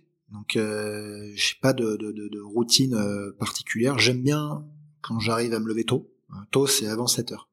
Entre 7 et 8, peut mieux faire. Après 8, t'as échoué. Voilà. Euh, quand j'arrive au bureau, euh, j'ouvre les fenêtres. Ça a l'air débile, mais la luminosité, c'est vachement important. Et en fait, je redécouvre tous les matins ce lieu, et je trouve que dans ce, ce lieu, il y, a, il y, a, de bonnes ondes, et ça me fait du bien, tu vois. Donc je, je fais le tour de mes bureaux, ça me fait du bien. Je regarde l'état des postes un peu de chaque personne. Euh, il y a du parquet, du machin, tu vois, ça tape, voilà. Je, je, je, je me laisse imprégner du lieu. T'es le premier au bureau? Ah, Je pense pouvoir dire que le, la plupart du temps, oui. Pas systématiquement, mais je dirais euh, sur cinq jours par semaine, euh, je pense qu'il y a quatre jours où, c'est moi, quoi. Trois, trois, quatre jours où c'est moi. Euh, globalement, j'arrive, j'arrive généralement vers 8 heures. Encore une fois, je te dis, ça fonctionne un peu en cycle, hein, mais je dirais 8h30 pour prendre une moyenne. Après, généralement, bah, je lis mes mails. Mes mails, je lis pas au saut du lit, moi. Au saut du lit, je check mes ventes. Ça, c'est le premier truc. C'est le truc à la con, tu sais. Tu te réveilles, est-ce que Bezos m'a pas insulté cette ouais, nuit? Ou si j'ai pas performance, il m'a écrit une nouvelle. Exactement. tu checkes ça. Et puis, tu sais quoi, tu regardes tes ventes, c'est con, mais ça annonce la journée. Quand t'as déjà, quand il est 7h30 dans ton lit, t'as déjà 4000 balles de chiffres. Ah, t'es bien. Tu dis, ouais, je prends encore 5 minutes. oui, mais tu peux aussi avoir des bonnes, des mauvaises nouvelles et, ouais, ouais, tu peux avoir des mauvaises moi, moi, tu vois, j'ai, j'ai, depuis peu, je vais au sport, je me lève, je vais au sport j'ouvre pas mes mails. Mon portable est en mode euh, veille, ah ouais, ouais, euh, avion, ouais. Et jusqu'à la fin de la séance de sport. Ouais, c'est bien ça. Non, moi, en fait, c'est un petit check des ventes le matin. Je me mets une musique, généralement pour me motiver. Euh, ça peut être très varié, hein. ça dépend des humeurs aussi. Euh, douche froide, ça te vivifie tout de suite. Et t'es au taquet tout de suite. Par cycle, là, non? Ou toute l'année? Ouais, je t'avoue que quand il faisait moins 10, ça était pas. Mais là, en ce moment, elle caille bien et je peux te garantir que ça te réveille bien comme il faut. Quoi. Ça m'évite aussi d'avoir à passer trop de temps sous la douche parce que tu sais, j'ai été, euh, j'ai été euh, plus jeune. Euh, on a tous fait. T'es sous l'eau, tu perds ton temps, t'es chaud, t'es bien, mais bon, j'ai plus le temps pour ça. Donc douche froide, ça me dresse et c'est parti. Voilà. Après, je, je, je, je quand j'arrive au bureau, je te dis ce petit rituel d'ouvrir les mails très important. Euh, le café, double café euh, américain bien. Euh, là, les, les, gens commencent un peu à arriver. et puis après, bon, bah, ton emploi du temps, la, la journée démarre. je, je structure pas mon emploi du temps dans le sens où, si tu veux, c'est pas le matin les rendez-vous, l'après-midi l'opérationnel. Ça, ça, ça, dépend. Écoute le podcast sur avec Jean de la Roche-Brochard. Tu, ouais, je vois qui c'est Tu vois? D'ailleurs, il est avec soi. Il est ah ça je savais pas. Et par contre tu tu, tu apprends euh, son, son, son, sur son quotidien. C'est segmenté c'est minuté euh, ah oui? ah ouais c'est incroyable. Alors c'est un vrai apprentissage hein euh. d'accord. Moi là où je minute c'est euh, quand j'ai une journée avec du sport. C'est-à-dire que là il y a rien qui peut m'arrêter j'y vais. Euh, j'ai beaucoup fait de sport dans ma vie. Ça m'a beaucoup aidé je pense que ça a contribué si tu veux énormément à faire à me faire devenir ce que je suis aujourd'hui. Et j'ai besoin de ça. Donc euh, bon, par le passé, j'ai fait beaucoup de sports de combat et puis euh, sur une période à un moment mon instructeur voulait me faire passer euh, une catégorie de poids, donc je me suis mis à la muscu. Bon là en ce moment, je suis un peu moins en mode muscu, même s'il faudrait que je lui mette parce qu'on va sortir une gamme sport là, pour pas être ridicule avec le reste de la team qui est dedans. Mais je cours beaucoup. Tu cours et régulièrement? Ah oui, oui, régulièrement, je peux, je, minimum trois fois par semaine, et si tu veux, un dimanche soir, je pars te faire 20 bornes, je reviens, le lendemain, je suis frais comme un gardon au, au bureau. Donc toi, le sport le soir? Ouais, c'est, ma, ma, ma période, c'est entre 18 et 20 heures. C'est toujours à ce moment-là que je la fais. D'accord. Euh, donc là, moi, il y a, il y a un moment où je me dis, ok, là, c'est le sport, t'y vas. Tu vois, c'est, Ouais, c'est important. Bah, c'est important. C'est, c'est pas, je, je le fais pas. C'est pas un loisir, on va dire, mais c'est quelque chose qui fait partie euh, de ma vie, de, de mon développement. Méditation? Bah, des lectures. Euh, je suis assez solitaire, donc si tu veux, euh, je me balade beaucoup dans la nature. C'est ma forme de méditation. Euh, mais après, la pure méditation, c'est-à-dire euh, s'asseoir sur le, le coin du lit le soir euh, pour essayer de penser à rien pendant une minute, non, ça je fais pas ça. Hmm. J'ai fait un peu de cohérence cardiaque à un moment, mais bon, Ouais. je suis pas, ça m'a pas plus ambiancé que ça. En revanche, tu vois, quand je pars courir, je médite un peu. Et parfois, je me concentre sur ma respiration. Si je décide de travailler un peu le fondamental, je respire par le nez. Donc, respirer par le nez, en trail, quand parfois ça monte un peu, etc. Putain, je peux te garantir que là, tu médites, là. Ouais. tu médites sur ta respiration. Et puis voilà, courir, c'est le moment aussi où je fais un peu le bilan. C'est un peu ma, ma forme de méditation. Je prends de la hauteur Exactement. sur le quotidien. Une citation, un livre? À conseiller, le dernier que tu as pu lire, celui qui t'a le plus marqué? Bon après je vais pas tricher, je vais le dire aux auditeurs, j'ai vu ton truc donc bon, j'ai été en chercher une. Euh, alors Marcel Mauss euh, qui a dit une phrase que je trouve vraiment pas mal. Donc Marcel Mauss en fait c'est un anthropologue et sociologue français euh, de du 19e 20e, globalement à cheval 19e 20e. Et il a dit une phrase, alors je vais pas te la citer telle quelle parce que par contre j'ai pas triché au point d'aller voir le truc. hein. J'ai réfléchi sur ce que je voulais sortir, sur ce que j'avais quand même en tête. Euh, il a dit un truc du style l'homme ne naît pas quitte, il naît débiteur, du verbe naître. L'homme ne naît pas quitte, Ouais. il naît débiteur. Et je trouve qu'à une époque où on parle beaucoup, tu sais, de des droits de l'homme, du droit à, etc. Bon, on se rappelait parfois qu'on a quelques devoirs parce qu'on a quand même, euh, tu vois, là on parle le français, qui est une très belle langue, euh, on nous a donné comme des outils qui nous permettent de nous exprimer, de créer, etc. Bon, tout ça c'est un héritage, il faut aussi qu'on soit capable de le transmettre, et donc on a aussi un peu des devoirs. Quoi. Voilà, je trouve ça, je trouvais ça sympa. Si tu vois un jeune homme comme toi qui veut se lancer, qu'est-ce que tu peux lui conseiller aujourd'hui, après, euh, aujourd'hui là, avec toute l'expérience que tu as pu acquérir euh, sur ces dernières années? De- pour se lancer dans l'entrepreneuriat? Oula, euh, le, Une chose essentielle, qui te paraît, toi, essentielle. bon, le, le- le plus important, c'est le travail. C'est, c'est parce qu'au bout d'un moment, il y a quand même que ça qui paye. Donc c'est pas très original, mais en fait, il faut bien avoir conscience que quand tu es entrepreneur, tu n'as plus de conception de vie perso versus vie pro. Tu as juste une vie. Mais les deux se mélangent. Donc quand une personne te dit euh, euh, lâche le pro, euh, prends des vacances, ça ne fonctionne pas. Vous n'êtes plus dans ce logiciel-là. Et donc il faut avoir une capacité euh, au travail qui soit élevée. Et c'est là d'ailleurs que, je sais plus si on en parlait en off ou si on l'a dit au micro, ça, euh, la notion d'idée intervient. C'est-à-dire que l'idée pour l'entrepreneur, c'est pas l'idée qui fait l'entrepreneur, mais c'est l'idée qui va permettre à l'entrepreneur d'être résilient, de se lever tous les matins avec la même rage pour s'exciter et bâtir son truc. Donc je dirais, euh, je dirais principalement le, le travail. Et après, méfiance aussi sur le fait que autour de l'entrepreneuriat, il y a énormément de paillettes. Et c'est piégeux parce que euh, c'est un monde ingrat. C'est un peu similaire aux avocats. T'as quelques avocats d'élite d'affaires, euh, des rockstars, euh, voilà, qui, qui, qui, qui sont bien, mais ça reste des métiers qui sont difficiles. Euh, Aujourd'hui, t'es quotidien est avocat, commis d'office, etc., putain, c'est dur. Et en fait, on se rend pas compte, mais t'as 90% des entrepreneurs, pour en avoir fréquenté beaucoup, euh, au réseau Entreprendre, moi, quand je suis arrivé au réseau Entreprendre Provence, j'étais un peu surpris. J'ai j'ai pris une claque, parce que si tu veux, euh, je me suis rendu compte. J'ai pris une leçon d'entrepreneuriat ce jour-là, parce que j'ai vu des mecs, vraiment, ils ont chié, quoi. Tu vois, c'était des gars, ils avaient des familles, euh, ils faisaient, si tu veux, euh, 300 000 de chiffre d'affaires euh, annuel après euh, s'être battus pendant 6 ans, 7 ans dans leur boîte, machin, et ils étaient là, ils continuaient, ils y croyaient, machin et tout. Je dis, putain, admiratif, admiratif. Je sais pas si j'aurais eu, Mm. honnêtement, Mm. cette résilience. Mais en réalité, ce qu'on doit bien comprendre, c'est que aujourd'hui, C'est plutôt la norme en fait dans l'entrepreneuriat. C'est plutôt la norme. C'est ça qui est cruel. Pourquoi? Parce que tu as malheureusement une survaleur qui est donnée euh, par la société au métier d'entrepreneur. L'entrepreneuriat est perçu un peu comme une sorte de nouvelle chevalerie moderne. Et t'as plein de jeunes du coup qui veulent faire partie de ce truc-là, construire un peu leur épopée. Euh, mais tu as des gens qui ne sont pas faits pour ça.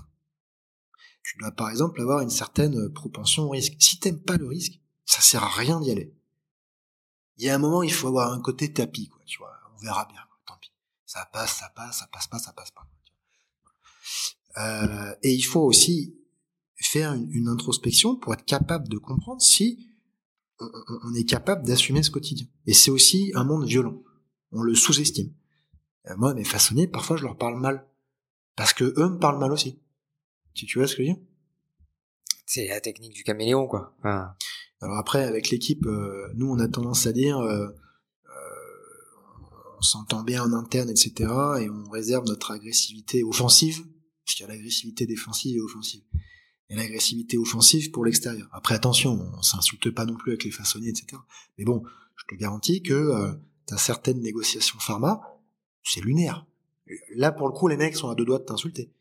Mais après, ils te tapent dans la main, tout va bien. Mais il y a aucune école de commerce qui te prépare à ça.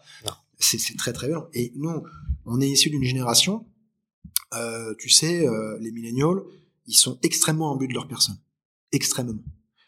Euh, quand t'es entrepreneur, faut, faut l'être un peu moins. En tout cas, faut apprendre à l'être. Tu me demandais un peu si tu vois un truc que j'avais travaillé, bah il y a un peu ça.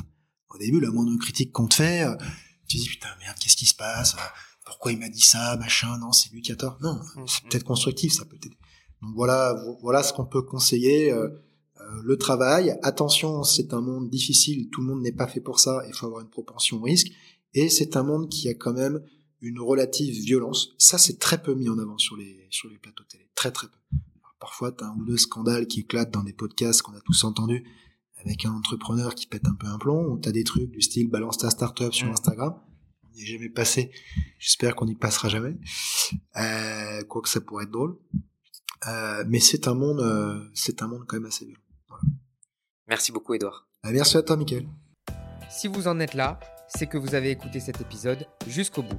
Merci de le partager et de faire découvrir le podcast Destination Croissance à votre entourage et de mettre une note 5 étoiles ainsi qu'un commentaire sympa sur les réseaux et plateformes.